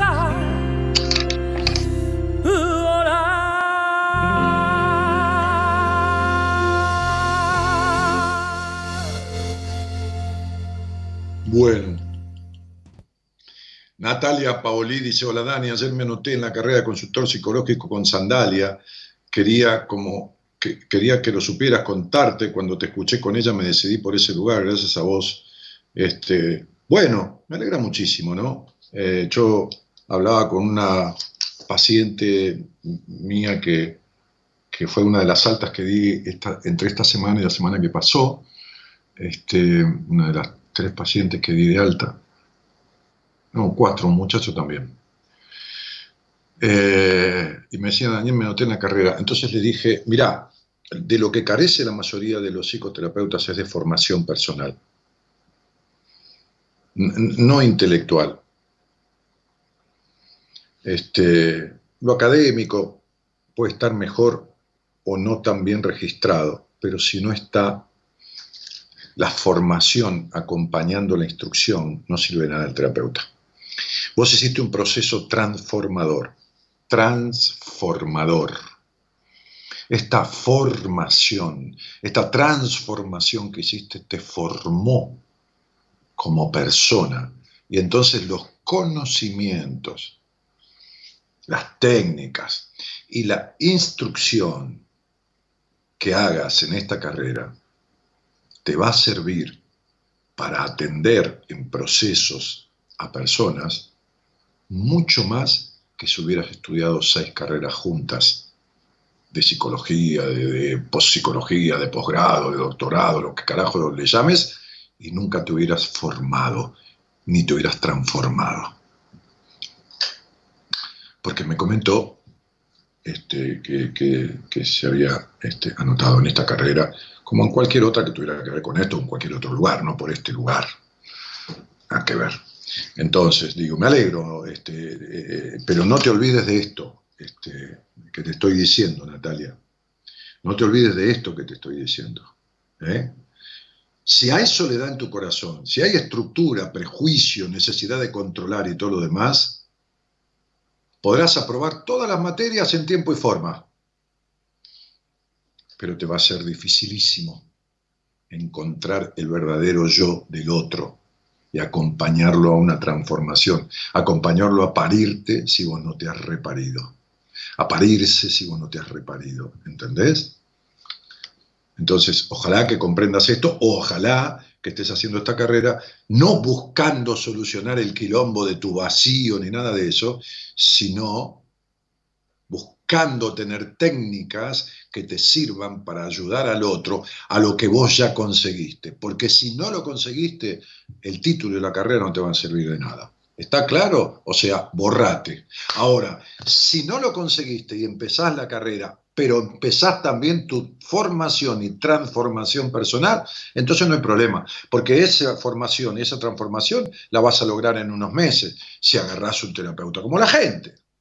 Como vas a lograr un, un a ver, un, que sea un divorcio si agarras un abogado como la gente, o una sucesión, hay sucesiones que están en 3, 4 años, el abogado es un pelotudo dormido que tiene menos tribunales que, que un buzo, ¿entendés? Que un buzo, digo, de estos que, que, que bucean, ¿no? Entonces digo, este, este, listo, hay médicos que te entierran seguro, ¿eh? Hay médicos que te entierran seguro. Bien, y hay médicos que te, que te mejoran, que te ayudan, mejor dicho, a mejorarte. Hay de todo en la viña del Señor. Hola, buenas noches. ¿Quién está por ahí? Hola, buenas noches. Lorena, soy. Lorena, ¿cómo te va? ¿Cómo? Bien, ¿vos cómo andás? Pero muy bien, mira, acá en mi casa comiendo unos bocaditos así dulces, ricos Sí, este, los vi, y muy los sanos. Este, eh, y, y tomando mate y haciendo esto que es una de las cosas que más me gusta en la vida. Te imaginas que no voy a hacer 27 años algo que no me gusta, ¿no? Ni en pedo. Este, que es el No, programa. Sí. ¿Y vos dónde estás? Yo estoy en Córdoba Capital. Yo nací en Río Cuarto, pero hace unos años me vine a Córdoba Capital y el año pasado, en una charla con una amiga, te conocí. En realidad, la transformación que ella tiene es terrible y te empecé a seguir. Pero terrible es una Empecé- desgracia, tacha mierda. Entonces, No, no, pero bien, o sea, terrible bien, o sea, de, de, de bien, de, de una, un cambio totalmente, un giro de 360 grados, así, un, Sí, un giro lindo. ¿Ella está aquí o estaba en el exterior y después vino para Argentina o qué? No, Vir, Vir Carreri, eh, acá en Córdoba. Ah, eh, sí, sí, Virginia, sí, sí. Pero Virginia, estaba en. Córdoba, hicimos un laburo, después retomamos, hicimos unos retoques y después casi que se va a Mar del Plata, pero después vino a Buenos Aires, te digo porque yo no la estoy atendiendo ya, este, pero, pero, pero hi- hicimos todo un, un proceso con ella. Claro, entonces yo te conocí por, e- por ella, te empecé a seguir por Instagram, porque Mm. di de baja el Facebook y después ya empecé a escucharte de nuevo por Facebook porque por la página se me complicaba mucho y muchas veces quería salir al aire, pero se me complicaba para poder avisar que quería salir al aire, entonces retomé mi cuenta de Facebook para escucharte. Che, Lore, eh, ¿y vivís con quién en- ahí en, en tu Córdoba? Sola, Bueno, está bien. sola, Este, sola, sola. Sí, sí ¿te, tengo muchos apena, ¿Te parientes apena mucho cerca. esto? No, no, la verdad que me acostumbré, me adapté, en realidad me- tengo muchos, o sea, en real- mi papá eh, tiene una hermana, pero en realidad no es una hermana, se crió con esas dos, entonces mis dos tías las tengo viviendo acá en Córdoba y las tengo re cerquita, o sea que casi no estoy sola, estoy Mm. todo el tiempo acompañada, o sea, no estoy, no, no estoy sola. Y aparte Río Cuarto queda a dos horas de viaje, así que lo tengo re cerquita también. Si tengo ganas Mm. de irme voy y vuelvo al toque. No Mira, una de las pacientes que yo decía, o de los pacientes, no importa el género, masculino o femenino, este, que Sí, decía que di de alta esta semana, entre esta semana y la pasada, que fueron cuatro altas. Bueno, casi siempre estoy dando algún alta, porque bueno, es muy dinámico, ¿viste? Entonces, este, todo el tiempo estoy ingresando y, y dando altas de pacientes. Eh, Tiene tu apellido, este, nada que ver con vos, ¿no? Está en Buenos Aires. No, ¿sí? no, pa- parientes de mi papá no conozco casi ninguno, es muy poco y nada. Ah, sí, Ma- sí, mamá somos un montón, pero no, no conozco. Bueno, Y no, después porque justo empe- tiene tu apellido, es una chica más o menos de tu edad, está casada, No. tiene hijos, este, y es que es, es docente. Este, pero bueno, listo, no, no, no es nada, casualidad. Justo Yo- estaba hablando Yo, de algo de ella y, y apareciste vos, pero qué loco. ah, Bueno, sí, ¿y a qué te dedicas, Lore? trabajo en ortopedia, vendo prótesis de traumatología. Hice también registro con Gaby y Ah, le escribí a ¿cómo te fue con Gaby? y ¿Cómo te fue? Muy bien, una genia. La verdad la súper recomiendo. La verdad, súper esa- recomendable. Este, digo, digo esa Sí. tipa porque mencioné mi mujer ya parece que voy a, elogiar. Qué loco, qué loco que, que- que- que trabajando dentro del ámbito de la medicina, vos que trabajas dentro de ese ámbito, en una empresa de, de, justamente de insumos médicos y habiendo llegado a, a- ser técnica en endoprótesis, ¿no? Este, presenciar operaciones de, de corazón para, para asesorar a los médicos en la colocación de las prótesis, de las endoprótesis, ¿sabes a qué me refiero? Sí, Este, sí. de arteriales y todo esto, este, de repente un día empezó a tener molestias con el trabajo, con esto, con lo otro. Incordia, ¿viste? Incordia, esta cosa de, de- de- de- como me decía mi mamá, que yo era un inquieto, ¿viste? Pues lo, lo soy hoy, te imaginas cuando yo tenía 5 o 7 años, me decía, "Eh, quédate quieto, tenés hormigas en el culo, me decía mi mamá, ¿no? Este, una divina la vieja. Entonces, este, este, este, y le dije, entonces le dije, bueno, mira, nena, le dije, desde los 15 años que trabajas. O sea, hace muchos años, y trabajaste en diferentes rubros, y fuiste encargada, y fuiste esto, y, y acá, y entraste por ahí de pinche y terminás, de- porque terminó de capacitadora de toda la empresa, de toda esa empresa, de- dando las capacitaciones a todo el personal, y capacitando a los distribuidores que compraban insumos de la empresa, y yendo a las operaciones, a, a las intervenciones quirúrgicas, ¿no? Entonces un día, un día, un día, un día cualquiera, ella estaba, este, qué sé yo, bailando salsa, por un lado, haciendo, viste, clase de salsa, como, como dinámica grupal y de ejercicio para su cuerpo, y por otro lado hacía yoga. Y después laburaba en su laburo, ¿no? Este, y, tenía uno de los peores laburos del mundo, que era ser novia mía. Entonces, este, este, me dice, estaba en una clase de yoga, esto lo he repetido, pero no importa, viene a cuento. Este, dice, y sentí que tenía que hacer un curso de registros acásicos. Yo dije, ¿de qué carajo? Le dije yo, ¿no? Porque viste que hay 70.000 cosas. Entonces me dice, registros acásicos, ¿qué mierda es eso? Porque acásicos me suena, no sé, es una palabra, viste, que... Este, acá chicos, ¿no? Chicos, acá chicos, ¿no? Entonces, Sí. este, entonces, este, eh, eh, ¿qué? no, dice, es la lectura del alma, ¿de qué? Dice, que- eh, arranca de vuelta. Me dice, no, no, porque busqué, viste, en algún lugar lo escuché, es el registro del alma. Entonces ahí dentro, claro, ya es una palabra este, en sánscrito, lengua milenaria, este, que significa este, eh, eh, eh, energía del alma, energía del alma. Entonces, dije, bueno, anda a hacer un curso. Yo soy un tipo que siempre apoyo que el otro haga, ¿entendés? Que el otro haga. A veces doy mi orientación, digo, no, mirá, yo creo que, viste, bueno, este, eh, me parece que de tal manera, bueno, no, una opinión, qué sé yo, ¿no? Bueno, este, entonces fue. Y fue un curso con unas chicas, una- unas señoras, unas mujeres, qué sé yo. Este, hizo una clase, dos clases. Un día viene y me dice, mira, a mí me parece que estas minas no saben un carajo porque me parece que deliran, porque empezaron con vidas pasadas, qué sé yo, con esto, con lo otro. No me gustó. Bueno, digo, está bien. Este, a veces uno va a una heladería o a un restaurante y no gusta la comida, no por eso va a dejar de ir a otro restaurante, anda a otro lugar. Bueno, empezó otra búsqueda, qué sé yo, y se encontró con un matrimonio allá en Belgrano, en el barrio de Belgrano, y fue para ahí. Bueno, bueno, el asunto es que la última gente con la que estudió esto, incluso al muchacho, me habló ella tan bien que fui a conocerlo yo y pedí una entrevista con él para vivir la experiencia de, de tener una lectura de registro.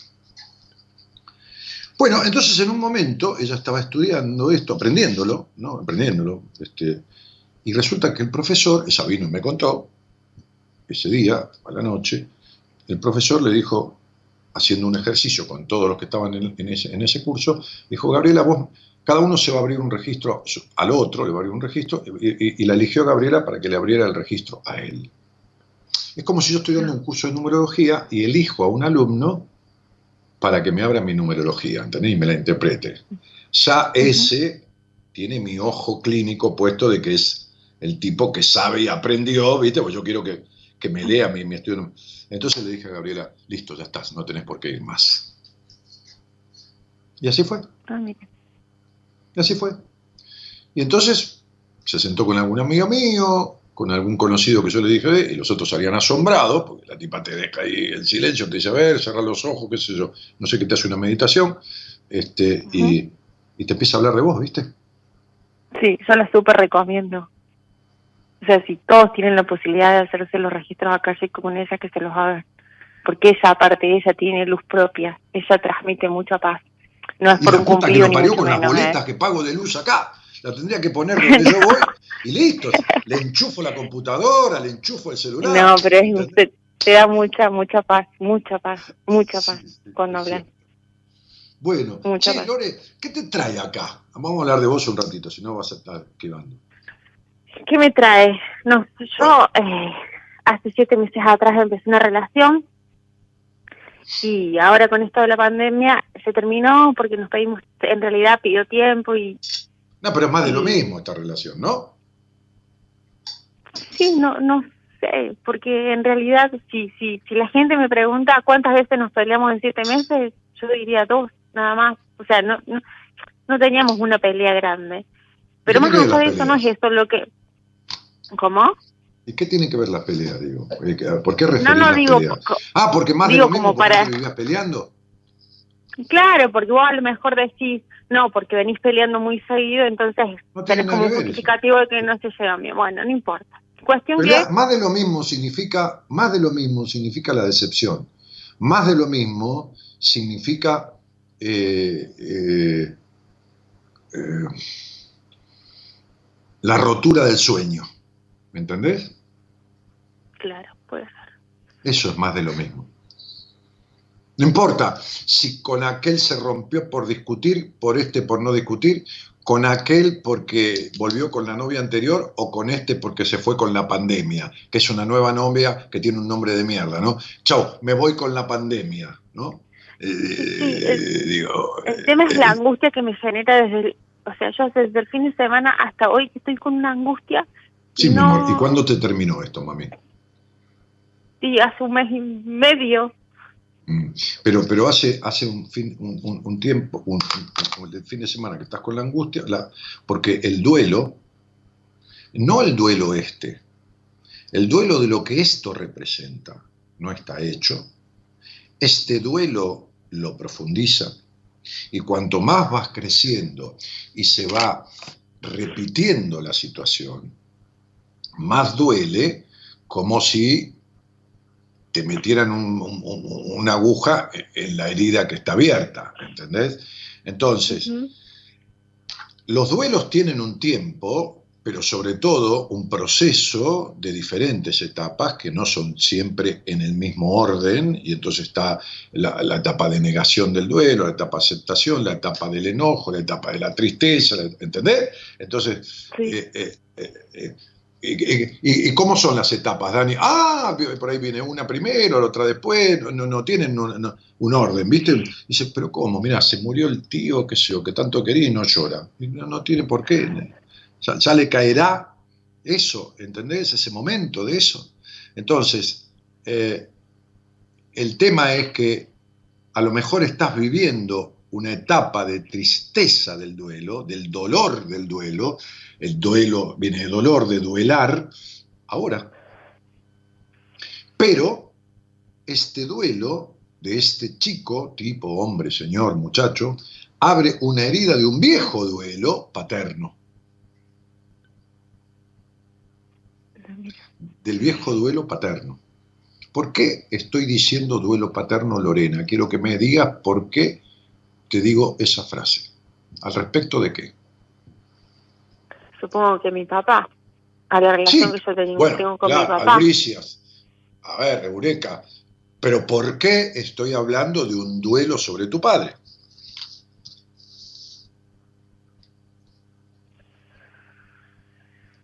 ¿Será porque mi papá nunca estuvo? Ah, no, no, a lo mejor no, a lo mejor no, no, no es por eso. Que tu papá nunca No, no, no. Que tu papá nunca No, no. estado no te tiene por qué causar ningún problema, ¿eh? No va a ser cosa que vos No, crees que porque, porque tu papá nunca estuvo te puede causar una afectación. ¿Y qué mierda te crees que pasa? ¿No ves que nunca te sentiste y nunca conformaste un vínculo coherente, profundo con un hombre? ¿Por qué te crees que es eso?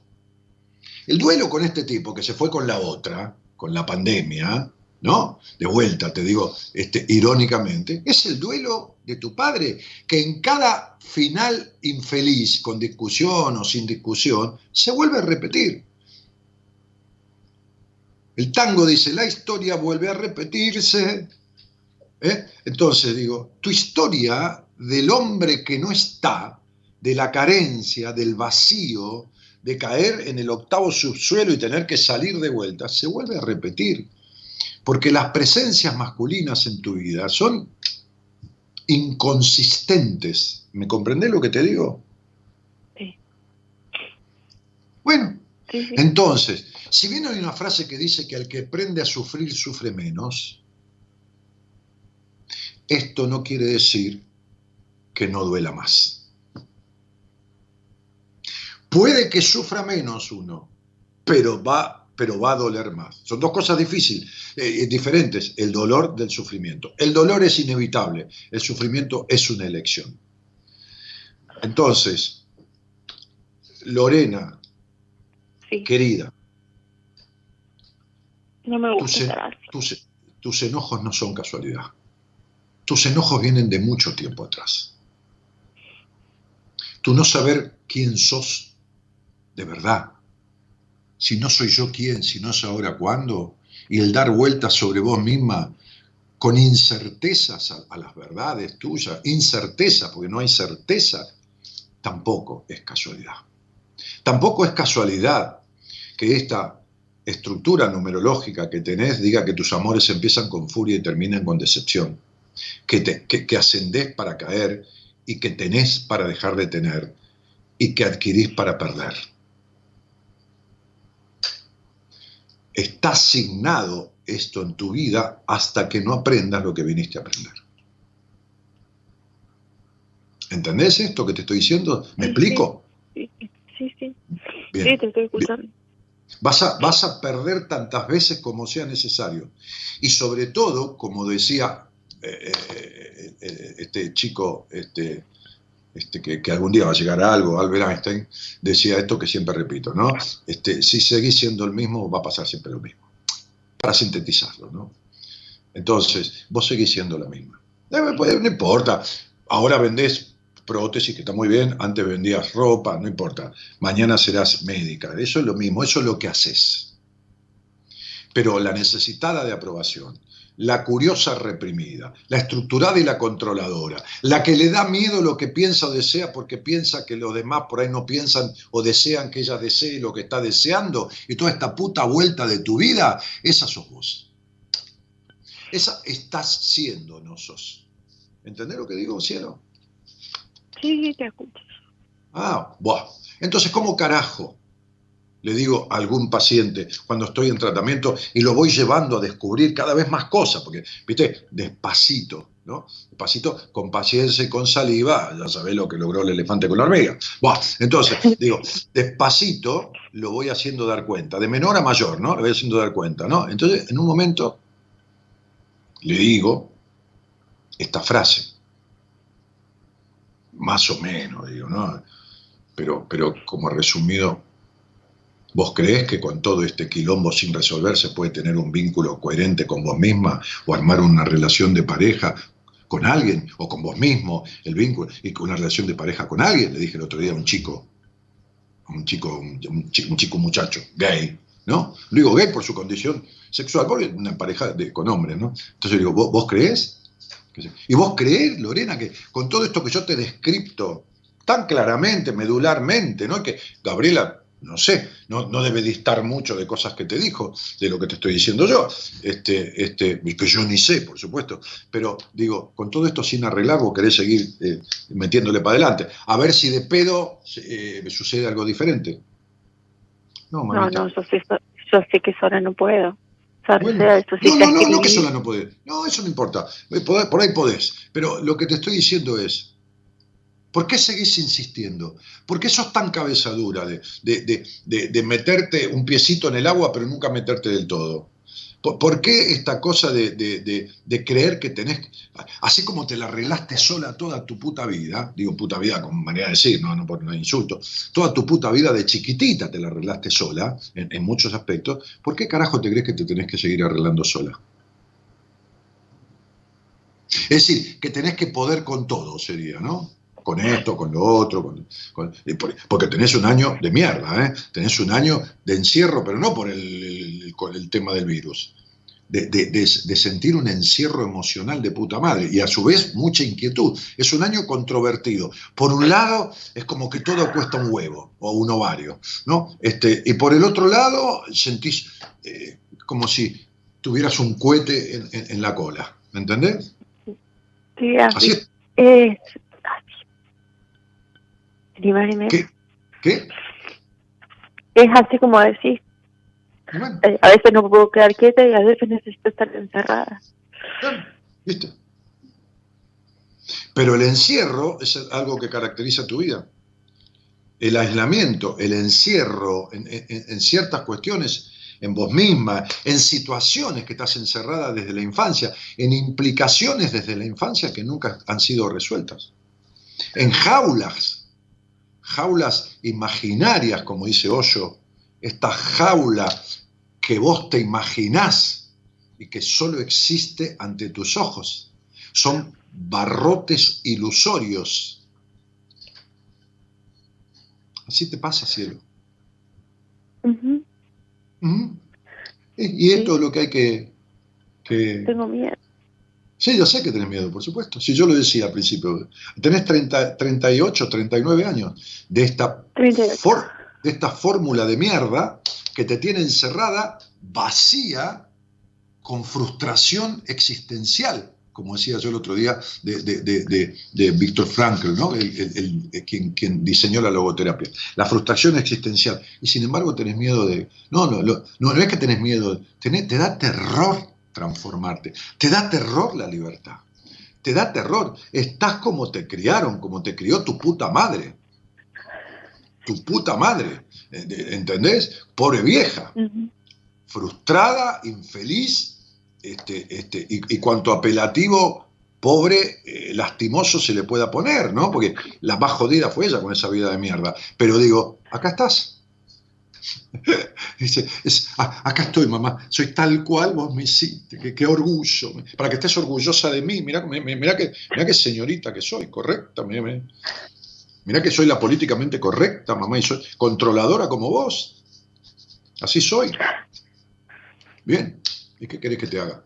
Como le decía hoy a una paciente, ¿sabes qué, flaca? Cuando vos tenés un cuadro original, por ahí vale 30 millones de dólares. ¿eh? Un Van Gogh vale 50 millones de dólares. Ahora vos agarra un tipo y hace una copia del Van Gogh. No para estafar a nadie, es una copia. Parece lo mismo, pero no es lo mismo. Entonces esa copia por ahí vale 5 mil pesos. Y el original vale 30 millones. Bueno, tu vieja es un original. Ella es, una, ella es así. Eh, eh, entonces es así y punto. Perfecto. Vale un montón. Vos sos una mala copia. Por eso sentís que no vales un carajo. ¿Entendés? Entonces yo le puedo hablar a tu mamá y te dice, no, mira, hijo, querido, este, yo soy así y a mí me importa un carajo lo que vos decís, ¿viste? Vos estás muy bien con tu programa, pero a mí me, me, me importa tres carajos, querido. Yo voy a ser así, me voy a morir así. Y la vieja va para No, adelante no con su forma de decir. Pero vos no. Vos no. No quiero morirme así. No, no, vos no sabés. A ver, esto que yo decía, si no es ahora cuando, si no sos vos quién, es tu vida. No Por eso digo, no puede ser más justo el día, no puede ser más justo los Sí. temas que se eligieron, no puede ser más justo todo, ¿no? Sí, sí, sí, yo, no, no, yo, yo, yo no elegí nada. Mira, mi mujer hizo un posteo y yo me senté acá y empecé a hablar. ¿Y sabés qué hice? Terminé de comer, que hice una comida esa, hice unos arrolladitos, unas láminas de zucchini. Bueno, hizo de comer, casi siempre hago yo, cada tanto hace eso. Ella hace los dulces, yo hago los salados. Unas láminas chiquititas de zucchini que las puso en el sartén, eh, no a freírlas, sino a, a dorarse un poquitito. Y las enrolló, le puso adentro un pedacito de queso brie y tomatito hidratado, tomatito seco hidratado, ¿no? Como unos bocaditos así, ¿no? Este, y, y unas milanesitas este, con, bueno, nada, este, con, con harina de coso y todo. ¡Buah! Fenómeno. Terminé de comer y me dijo, ¿por qué te acostás un ratito? Me acosté, me recosté, empecé a leer un poco en el celular, qué sé yo.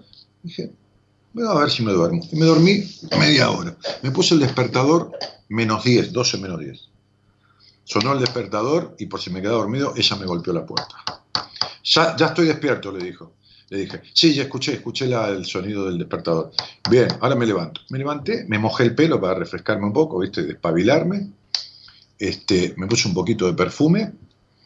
Me puse esta camisa limpia, que tenía un pijama, y a las 12 y 3 minutos me senté acá. E improvisé esa apertura. Eso me costó dormir temprano, diez y media, y no sé por qué, a las 12 menos 10 agarré el teléfono, vi el posteo que pusiste y dije, ¿por qué no lo escucho hoy? Total tarde, total mañana no me tengo que levantar para trabajar y te escuché. Y decidí salir al aire. Claro, el posteo, yo lo leí porque Gaby me dijo, no, no metas ningún tema nuevo de nada porque hice un posteo. Le digo, ¿de qué? De tu libro entre vos y yo. Digo, uy, vos sabés que yo estaba por contar un cuento, tal cuento, me dijo, y ese es el cuento que relata el posteo. ¿Pero lo pusiste al cuento? Me dice, no, para nada, te lo dejé para que lo cuentes. Bueno, entonces arranqué por el posteo y el cuento que sabía que iba a contar al final. Todo en el medio me nace de lo que vivo y de lo que aprendo de los demás y de lo que y de todo el rejunte que uno tiene a través de la vida. Esta vida que para vos, Lore, con todo cariño, ha sido siempre lo mismo. Siempre lo mismo. No digo en el hacer, eso no importa, yo he hecho 200.000 cosas diferentes. Digo en el sentir.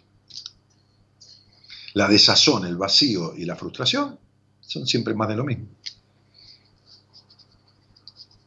Así es. Claro, por eso te lo dije al principio. No, pero eh, no discutíamos. ¿Qué mierda tiene que ver discutir? O sea, yo discuto con Gabriela. ¿Qué te pasa?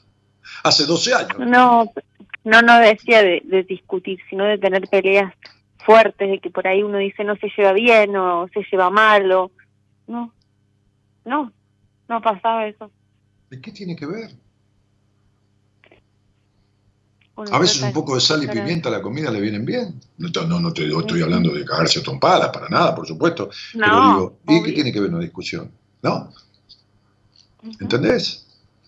A mí cuando alguien dice, hace 10 años que estamos juntos y no tuvimos ni un sí ni un no, se llevan para el orto. No saben nada ninguno del otro. No saben nada ninguno del otro. Ni un sí ni un no, no saben nada ninguno del otro. Y, yo te digo una cosa, vos no sabés nada del tipo este con el que tuviste. Sí sabés a qué se dedica o qué yo, dónde vivía, no sabes nada. Como él no sabe nada de vos. Nada de lo que importa, Lorena, nada de lo que vos y yo sabemos, que no sabe nadie. ¿Está claro? Sí, Ah, ahora sí. Entonces, no sirve por un carajo. Eso no fue un vínculo, fue una relación. Y relaciones, ¿sabe qué? Pero yo tengo relaciones con los taximetreos que me llevan, ¿viste? Charlando, tengo una relación, el tipo me lleva. Eh, eh, he tenido relaciones eh, conversando todo el viaje a Bariloche con los choferes, yo fui encargado prácticamente del grupo, de.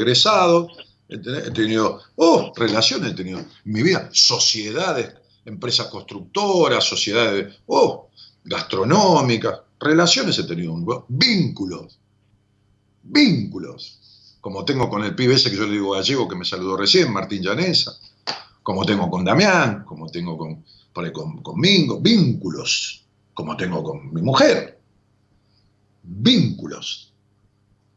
De eso no tuviste. ¿Por qué? te escucho. Y porque no se puede tener un vínculo con nadie si no tiene un vínculo consigo mismo. Y el vínculo con uno mismo es la profundización en la esencia de uno, descartando los elementos intrusivos que vulneraron su yo esencial, que lo alejaron de un sí mismo, de un sí mismo, y le produjeron un cinismo. Está clara la diferencia, ¿no? Un, lo alejaron de sí mismo y le produjeron un cinismo. Y ser cínico con uno mismo es tragarse la verdad, es simular situaciones, es ocultar cuestiones, no para mentirle al otro, sino por temor a no ser aceptado, sino por, ¿entendés? Es el, es, Sí. es el, es el sexualizar, no media, sino un cuarto, eso es ser cínico con uno mismo. Entonces, el alejamiento del sí mismo por intrusión de una crianza vulneradora de lo esencial produce un cinismo del ser humano consigo mismo. Pa- Parece, suena medio cacofónico todo, o medio demasiado armónico y se confunde, pero, pero está bueno, está bueno. El alejamiento del sí mismo produce un cinismo. Entonces, ese cinismo lleva a la no vincularidad con certezas, que incluye alguna pelea. ¿Entendés? En la mesa con mis amigos me peleé con uno un día, lo mandé a la reconcha de su madre, me levanté y lo seguí, que se fue caminando para seguir discutiendo. Y como les amargué la comida, por dos meses no fui más a la mesa de mis amigos. Hasta que me llamó uno y me dijo, acá te rompe la pelota, vení, que esto y que lo otro, que acá y que allá. Entonces yo hago lo que se me cantan las pelotas y pago mi precio. Pero no me siento en una mesa con vínculos a ser un cínico. Y le digo lo que se me cantan las pelotas. Esto es lo que vos nunca pudiste. Decir lo que se me canta las pelotas. Por supuesto. Me juego le- le- le- le- todo el vestuario mío contra un caramelo sus. Digo, el auto, si querés. Nunca, No. jamás. Y bueno, querida, yo te conozco más que el tipo que estuvo cogiendo con vos. ¿Qué te pasa? Entonces ya te dije que ninguno de los dos se conoce, nunca tuvieron un vínculo. ¿Está claro? ¿Entendés? Y bueno, mamita querida, ya está. Listo. Ya está, se acabó el duelo. Claro, claro, entonces no hubo vínculo. ¿Qué, qué lo discutimos? ¿De- de ¿Qué tiene que ver eso? ¿Qué tiene que ver? ¿Qué tiene que ver? ¿O vos te crees que el cielo se gana siendo bueno? No, no, No. por decir algo, no. El cielo se gana haciendo y viviendo. El, el infierno se gana cuando te metes, que, cuando toda tu vida son putas buenas intenciones. Buenas intenciones. Con las intenciones no se logra un carajo. Y vos sos muy bien intencionada. Y, y nada más. Punto. Y nada más. ¿Entendés? Sí. Buenas intenciones. No, el infierno está lleno de buenas intenciones. Porque los partidos se ganan con goles. O pegando en el travesaño. Pero avanzando. No quedándote a defenderte. Por, las dudas. A, a- a- ahí, a resguardar. ¿Entendés? El arco. No, no. No, sí, así como decís, por las dudas. Claro, por las dudas. Por las dudas no digo, por las dudas me callo. por las la- dudas- la- dudas- miento orgasmo. Por las dudas no le digo nada, para no ofenderlo. Por las dudas esto, por las dudas lo otro. Y ahí vivís una puta duda. Por las dudas. Claro. Por las dudas llevas 38 años de tu vida perdidos. En, en- en- en el existir. No en el, el transitar, pues bueno, vas, vas- vas ahí viviendo, durando, durando. Bien. Y tenés miedo. Encima así, ay, tengo un miedo. ¿Para qué carajo? ¿A qué le tenés miedo si esta receta nunca te sirvió? ¿Eh? ¿A qué le, a- a qué le tenés miedo? ¿A que lo otro sea peor? Es que no- Ni, en pe- ni en pedo. Peor no es ni en pedo. ¿eh? Capaz que sea eso, miedo a que, a que lo otro sea peor y entonces en el No, que el no, ni en pedo. peor. Todo eso te sirve para seguir igual. Vos sabés que toda tu vida, hermana, tenés un pero para todo. Que todo lo que signifique diferencia, vos le pones un pero. Sí, pero sí, sí, sí, la verdad que sí, tenés razón, pero por ahí es peor. Pero, sí. ¿Y si es mejor? La cagada es si sigue siendo igual. ¿Y si es mejor? Entonces vos sos de las que querés ganar el 15 sin jugar. No, juego, juego, juego, juego. No, pero Juego, es una manera de decir. Es decir, a ver si pierdo. ¿Y si ganas?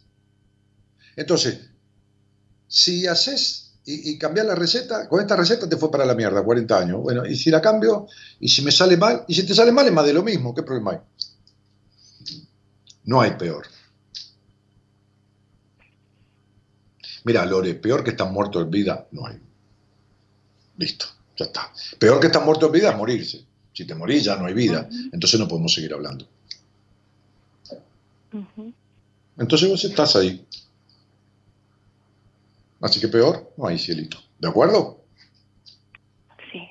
¿Se entendió, no? Bueno, ahora tranquila, mañana o pasado, agarrate esta charla, la agarras de Spotify, te la pones en la oreja con el auricular mientras vas a tu laburo, o no, mientras estás en tu casa, qué sé yo, y te la escuchas toda la charla. Y tratas de digerirla. Y, Sí, y de darte cuenta de lo que decís. De la- re- escucharte diciendo quiero seguir siendo la misma. Al final y al cabo, ¿no? Quiero seguir siendo la misma. No quiero seguir siendo la misma. Quiero Sí, cambiar. porque lo que querés es lo que haces, no lo que decís. y hace rato que vos decís que no querés seguir siendo la misma, pero seguís siendo la misma, porque no haces lo suficiente para dejar de serlo. Entonces, en la vida no importa lo que uno dice, importa lo que uno hace. Uno puede decir quiero dejar de tomar eh, alcohol y de ser alcohólico, pero si sigue tomando, entonces lo que quiere es lo que hace, no lo que dice. Está bien. No importa lo que decís, importa lo que haces. Los jueces te condenan por tus actos, no por tus dichos. ¿Entendés? Sí, Yo voy preso por matarte si te mato, no por decir te voy a matar.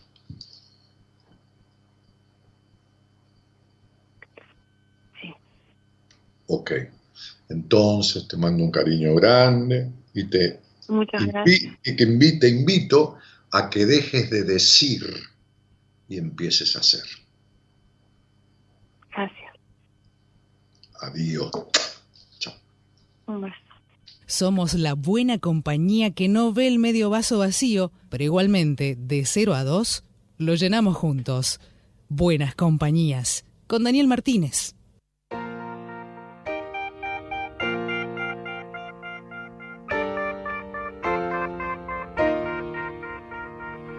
Casi es la mitad que por los pelos.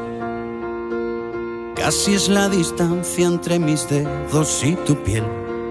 Casi para mí es el verbo ser. Casi llegó pero se hizo tarde. Casi lo derribo pero fui yo quien caí. Casi lo adivinas, es por ti. Casi me hago rico, pero el banco dijo no. Casi resucito, pero me faltó tu amor. Casi te lo digo, casi grito, casi me faltó poquito, pero en casi se quedó. Casi es mi apellido desde que te fuiste. Casi es lo más triste que por ti he vivido. Casi es el atajo que lleva al atasco. Tanto por ciento de casi, ciento de fiasco. ¿Cómo va a salpicarme la vida si salto los charcos?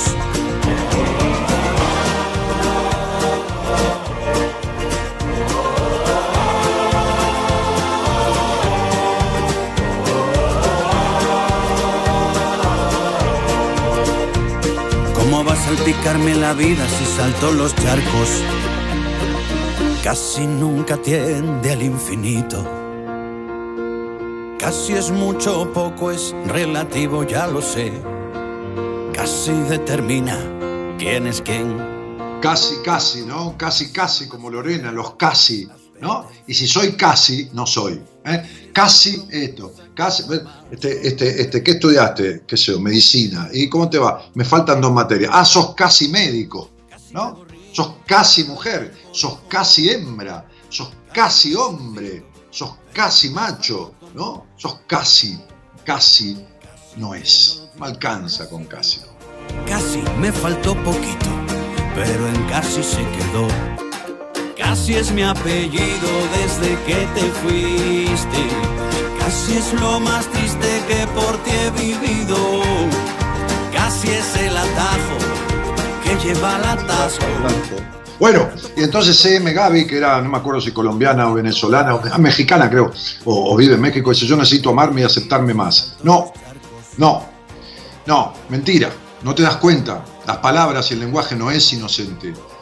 Si te amaras y te aceptaras, más que amor no puede haber. ¿Entendés? Estás mintiéndote. Vos ni te amás ni te aceptás. Si uno se ama y se acepta, no puede amarse y aceptarse más. Porque amarse es la totalidad. Dice, quiero amar más. No, no, no puede amar más. El amor es total en sí mismo. ¿Entendés?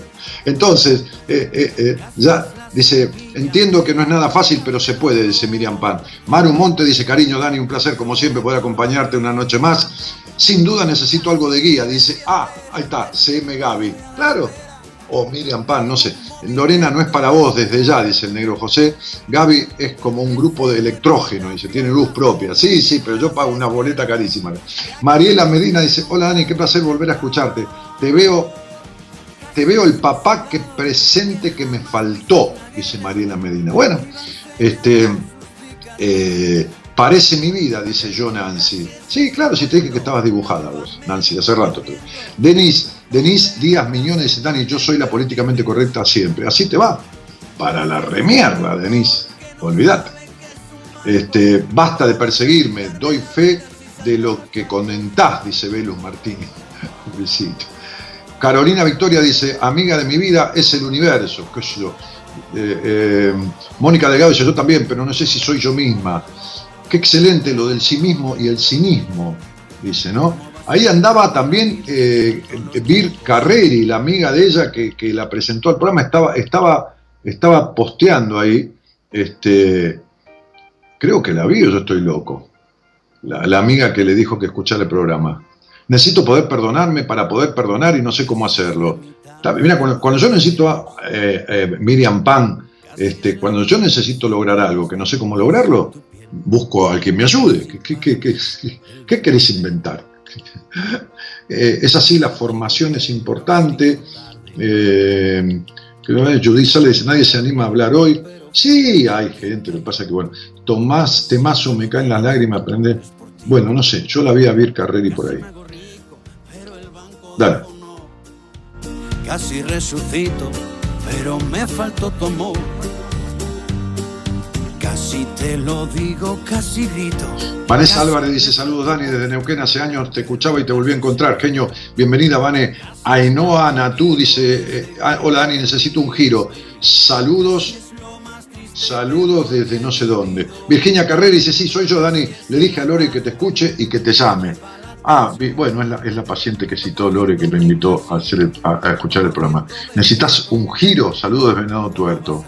¿Pero un giro de qué? ¿De chacarera? ¿Qué tipo de giro necesitas?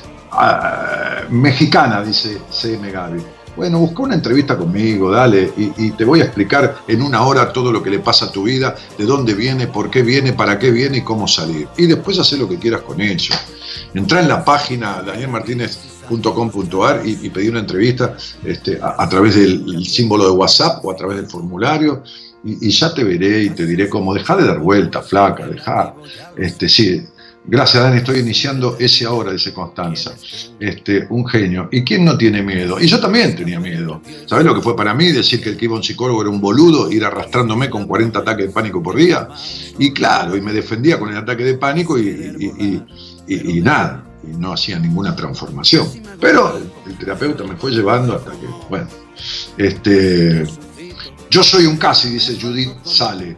Sí, pero no salís para ningún lado, Judith. Seguís con el casi. ¿eh? Bueno, vamos con esto. Nos, nos, estamos yendo, señoras y señores. Pero en casi se quedó. Casi es mi apellido desde que te fuiste. Casi es lo más Andrés Benzo dice, deja de matarnos el ego. Yo no te mato ningún ego, flaco. Si lo tenés, si lo tenés seguro y afirmado y con la cuota lógica, no te puedo matar nada sos vos que tenés el ego endeble. Dale. ¿Cómo vas a salpicarme la vida si salto los charcos? En la operación técnica, en el microcentro, a dos cuadras del obelisco, en la esquina de Bartolomé Mitre y Suipacha, en un terruño que hay un edificio donde es, fue en su época un solar en donde nació Bartolomé Mitre, presidente de la Nación, ahí se erige este edificio antiguo de casi 100 años, en donde en el último piso está los estudios de Cadena Eco. Ahí Gerardo Subirana opera técnicamente y musicaliza este programa.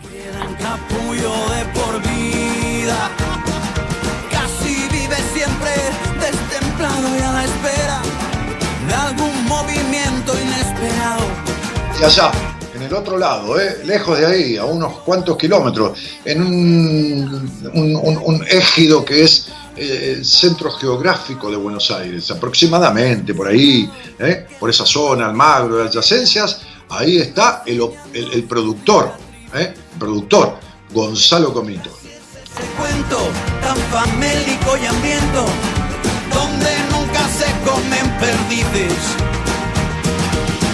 Es un pintor que no sabe que es un marco.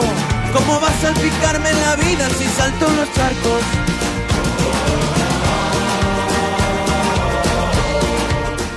Marbón dice, el ataque de pánico y el vértigo es lo mismo. No, no, no, no, no, no es lo mismo, no tiene nada que ver. Es como el helado de limón y el chocolate, no tiene nada que ver. Pero bueno, ahí está, haciendo preguntas elementales sin buscar realmente las respuestas fundamentales, ¿no? Preguntando preguntitas capciosas que, definitivamente este, eh, no conducen a ningún lado. ¿eh? Fíjate que es una pregunta que es- nunca hiciste terapia, este, y, si, y si lo hiciste, tenés un pe- terapeuta infradotado. Si me tenés que preguntar eso a mí, es un infradotado mental. Bueno, entonces, este, si hiciste un día de terapia nada más, ya tendría que tener la respuesta. Eh, eh, eh, eh, acá, en este lado, ni allá en los estudios, ni allá en, el Centro Geográfico de Buenos Aires, en un costado cerca del río, eh, acá estoy yo. Mi nombre es Daniel Jorge Martínez. Este programa se llama Buenas Compañías. Va a cumplir en mayo este, este, 27 años y estamos proyectando un lanzamiento de un proyecto este, que nos gusta mucho para hacer eh, eh, dentro del ámbito del programa, este, dentro no del horario, sino del ámbito, ya, les contaremos qué es, este, para lanzarlo justamente en el mes aniversario, en mayo. Señoras, señores, gusto, no sé quién está mañana, a ver si mi productor este, me, lo, me, lo, me lo comentó. Mañana está el licenciado en psicología, que también es astrólogo, el señor Pablo Mayoral. Los dejo, les mando un cariño grandote, muchísimas gracias por haberme acompañado tantos cientos o miles de personas alrededor del mundo. Chau. advertencia. Casi es la promesa que jamás lo lograré. Es querer volar, pero de pie. Casi me hago rico, pero el banco dijo no. Casi resucito, pero me faltó tu amor. Casi te lo digo, casi grito, casi me faltó poquito, pero en casi se quedó. Casi es mi apellido desde que te fuiste. Casi es lo más triste que por ti he vivido. Casi es el atajo que lleva al atasco. Tanto por ciento de casi, tanto por ciento de fiasco. ¿Cómo vas a salpicarme la vida si salto los charcos?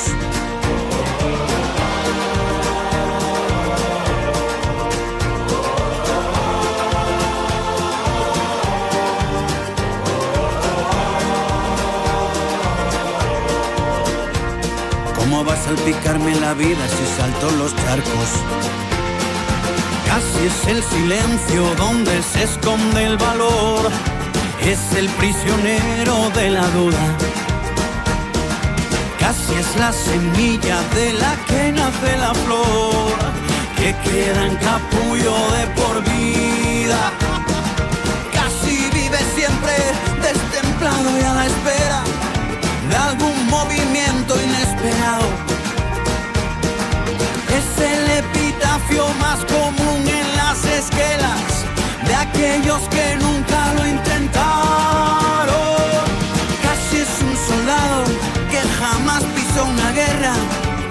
Enseñando sus cicatrices. Casi es ese cuento tan famélico y hambriento donde nunca se comen perdices. Casi es un pintor que no sabe que es un marco. ¿Cómo va a salpicarme la vida si salto los charcos?